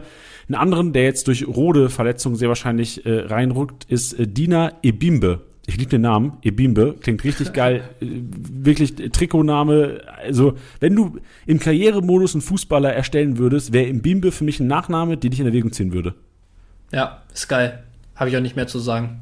Ja, Spielziel halt defensiver Sechser, jetzt nicht krank Kickbase relevant, aber sehr wahrscheinlich Startelf erstmal und Lars Stindl. Lars Stindl, Aktivposten gewesen nach Einwechslung, bin mir relativ sicher, dass der je nachdem, wie es systemmäßig gemacht wird, ähm, sehr wahrscheinlich ja zentral spielen wird und dann Tyram quasi auf die linke Position von Player gehen wird oder tatsächlich äh, Stindel auf die linke Seite kann ich mir eigentlich nicht vorstellen. Also eigentlich wäre das so die logische Variante. Stindel in die Spitze, Tyram auf die linke Seite, Neues auf der 10, Hofmann rechts wäre so das Logischste eigentlich. Also eigentlich können wir Gladbach schon aufstellen gegen die Freiburger. Ja, dürfte eigentlich so aussehen, ja. Unterschreibe ich. Ja, genau. Schwede natürlich ein Gumus Chancen, aber ähm, wir haben ja auch nicht immer recht. Ja, aber also ich meine, Stindel halt schon auch immer noch etatmäßiger Captain und so, ne? Das ist, also der wird schon, äh, wo wir eben beim Thema Prestige waren, schon noch eine Nasenlänge voraus haben gegenüber Ngumu, der jetzt zwar direkt äh, Minuten bekommen hat, jetzt aber auch nicht überragend gespielt hat, ne? Der hatte ein, zwei Aktionen, wo er es mal ein bisschen gefährlich macht, ja. Ist, glaube ich, aber jetzt insgesamt mit minus acht, minus neun Punkten oder so rausgegangen. Also da dürfte schon Stindel das Rennen machen ähm, und Gumu ist dann trotzdem wahrscheinlich für alle drei Positionen vorne die erste Alternative, weil egal wer da rausgeht, kannst du einen Tyram dann in die Spitze schieben, Gumu außen bringen, kannst, äh, ja, wenn Stindel raus, also das wäre das Szenario, wenn Stindel rausgeht, wenn ein Tyram oder Hofmann direkt rausgehen, ist ein Gumu der direkte Ersatz, also ähm, der wird da schon auf jeden Fall immer seine Minuten bekommen, würde ich fast behaupten. Ja, that's the way I like it. Und das war Janis Einkaufswagen. Danke, dass ihr zugehört habt. Und jetzt kommen wir zum letzten Part und das ist einfach das Tschüss sagen, Bench. Und Tschüss ja. sagen natürlich nicht wir, sondern immer der MVP-Tipper, der keins getippt hat. Wollen aber davor nochmal sagen, dass, ähm, Bench, das kannst du ja auch gerne übernehmen, denn ich habe hier ganz fett stehen auf meinem Zettel, Update ziehen, Ausrufezeichen. Ja, und zwar geht es darum, ähm, dass wir, dass uns einige Nachrichten von euch auch erreicht haben bezüglich der Spielerbilder, ähm, ja, in, in den Spielerprofilen. Da wissen die meisten von euch, dass es natürlich so ist, dass wir da auf die offiziellen Datenpakete immer warten müssen ähm, und dass das, dass das dementsprechend dann auch eingepflegt wird. Trotzdem dürfte es jetzt auf jeden Fall im Laufe dieser Woche und äh, hoffentlich sogar schon heute Abend oder morgen soweit sein, dass grundsätzlich unsererseits alles eingepflegt ist. Es gibt dann nur teilweise ein kleines Problemchen, äh, je nach ähm, ja, Betriebssoftware sozusagen mit dem Gerätecache. Deswegen kann es in Einzelfällen helfen, ähm, wenn ihr gerade bei Android mal versucht, euren Cache zu lernen, euren Gerätecache, ähm, oder ähm, bei Apple-Geräten vielleicht die App einmal kurz neu installiert. Ähm, das hat in der Vergangenheit in vielen Fällen, wo wir individuell äh, damit umgegangen sind und den, den mit den Leuten geschrieben hatten, hat es geholfen und es sollte dann jetzt äh, in den aller, allermeisten Fällen auch äh, dafür sorgen, dass das Problem beseitigt ist und ihr dann alle Profile sozusagen vollständig habt. Wie gesagt, ähm, keine Garantie dafür, dass es heute Abend der Fall ist, aber es sollte so sein, dass uns jetzt alle Daten im Laufe dieser Woche vorliegen und dann äh, sollte es spätestens zum nächsten Spieltag da überhaupt keine Komplikationen mehr geben. So sieht's aus. Schön. Danke, Bench, für diese, für das Infotainment, was du hier noch reingebracht hast in diesem Podcast. Wir beenden den Podcast aber mit jede Menge Entertainment, denn der MVP-Tipper Tim ist tatsächlich ein Kollege, ich weiß nicht, ob du den, den Podcast gehört hast, den Saisonvorbereitungspodcast VfL Wolfsburg, da hatten wir Luca zu Gast. Luca, Wolfsburg-Fan, hat uns da echt gute Einblicke gegeben äh, über den VfL, die im Endeffekt wahrscheinlich nicht viel gebracht haben, weil die Wolfsburg allgemein einfach kacke gepunktet haben. Aber er hat seine Sache sehr, sehr gut gemacht und ein Kollege aus seiner Liga hat den MVP tatsächlich getippt und Luca hat mir heute schon, äh, heute früh geschrieben, shit, ein Kollege von mir, der Tim, der hat MVP richtig getippt ich erwarte Schlimmes und ähm, ich hoffe, es wird richtig schlimm für Luca. Ich bin mega gespannt auf die Sprachnachricht. Ben, ich bedanke mich bei dir heute fürs Teilnehmen. Warst ein sehr, sehr angenehmer Podcast-Teilnehmer. Ähm, ich freue mich natürlich nie, wenn Tilly im Urlaub ist, aber Bench, ich freue mich immer, wenn ich mit dir Podcast machen darf. Das, mir wird ganz warm ums Herz. Danke dir, Janni. Wir hören uns auf jeden Fall zeitnah wieder, würde ich sagen. So sieht's aus. Macht's gut. Moin zusammen, hier ist Tim. Ich habe Florian Kainz richtig als MVP getippt. Was habe ich mir gedacht? Köln in Wolfsburg. Wolfsburg spielt momentan so scheiße wie die Manager-Skills von Luca und Flo. Ganz einfache Sache. Zwei, drei Hot-Takes. Itakura niemals verkaufen. Ja, glaubt mir, der wird eine Bombensaison spielen. Der wirft sich in jeden Ball rein. Rohpunkte en masse. Darüber hinaus Schalke-Spieler, ich dachte nicht, dass ich das mal sage, holt euch Schalke-Spieler, vor allem Yoshida, Bülter sehe ich da ganz weit vorne, jetzt zu Hause gegen Bochum, dann das Derby, wo alles passieren kann, um anschließend dann das Heimspiel zu, gegen Augsburg zu haben. Kann man nichts falsch machen. Drei, vier Grüße will ich noch aussprechen. Einmal an Manuel. Manuel, ich bin echt froh, dass du wieder fit bist. Ohne unsere Klausel macht es einfach keinen Spaß. Was da schon für Love Stories entstanden sind. Und Fassbier. Mein Bruder Max, man kann den Timer auf Freitag 20 Uhr stellen. Spätestens da flattern die WhatsApps rein, wen er aufstellen soll. Ich bin immer da für dich, du weißt Bescheid. Kani und Okan, unsere beiden Türken, die deutscher sind als Thomas Müller in Lederhose auf dem Oktoberfest. Lukas, den gefallenen Bruder, ja, für eine Schweigeminute reicht es jetzt leider nicht, aber wir haben ihn leider an die Liebe verloren. Was soll man machen? Und zu guter Letzt noch die gesamte Modelagentur mit Ausnahme von Alvin, dem 31er, Zieht euch warm an, Jungs. Kimmich hat sich gerade das warm geschossen. Da wird noch einiges kommen. Viel Erfolg allen Managern, trefft gute Entscheidungen und macht's gut. Ciao. Das war's mal wieder mit Spieltagssieger Besieger, der Kickbase Podcast. Wenn es euch gefallen hat, bewertet den Podcast gerne auf Spotify, Apple Podcasts und Co.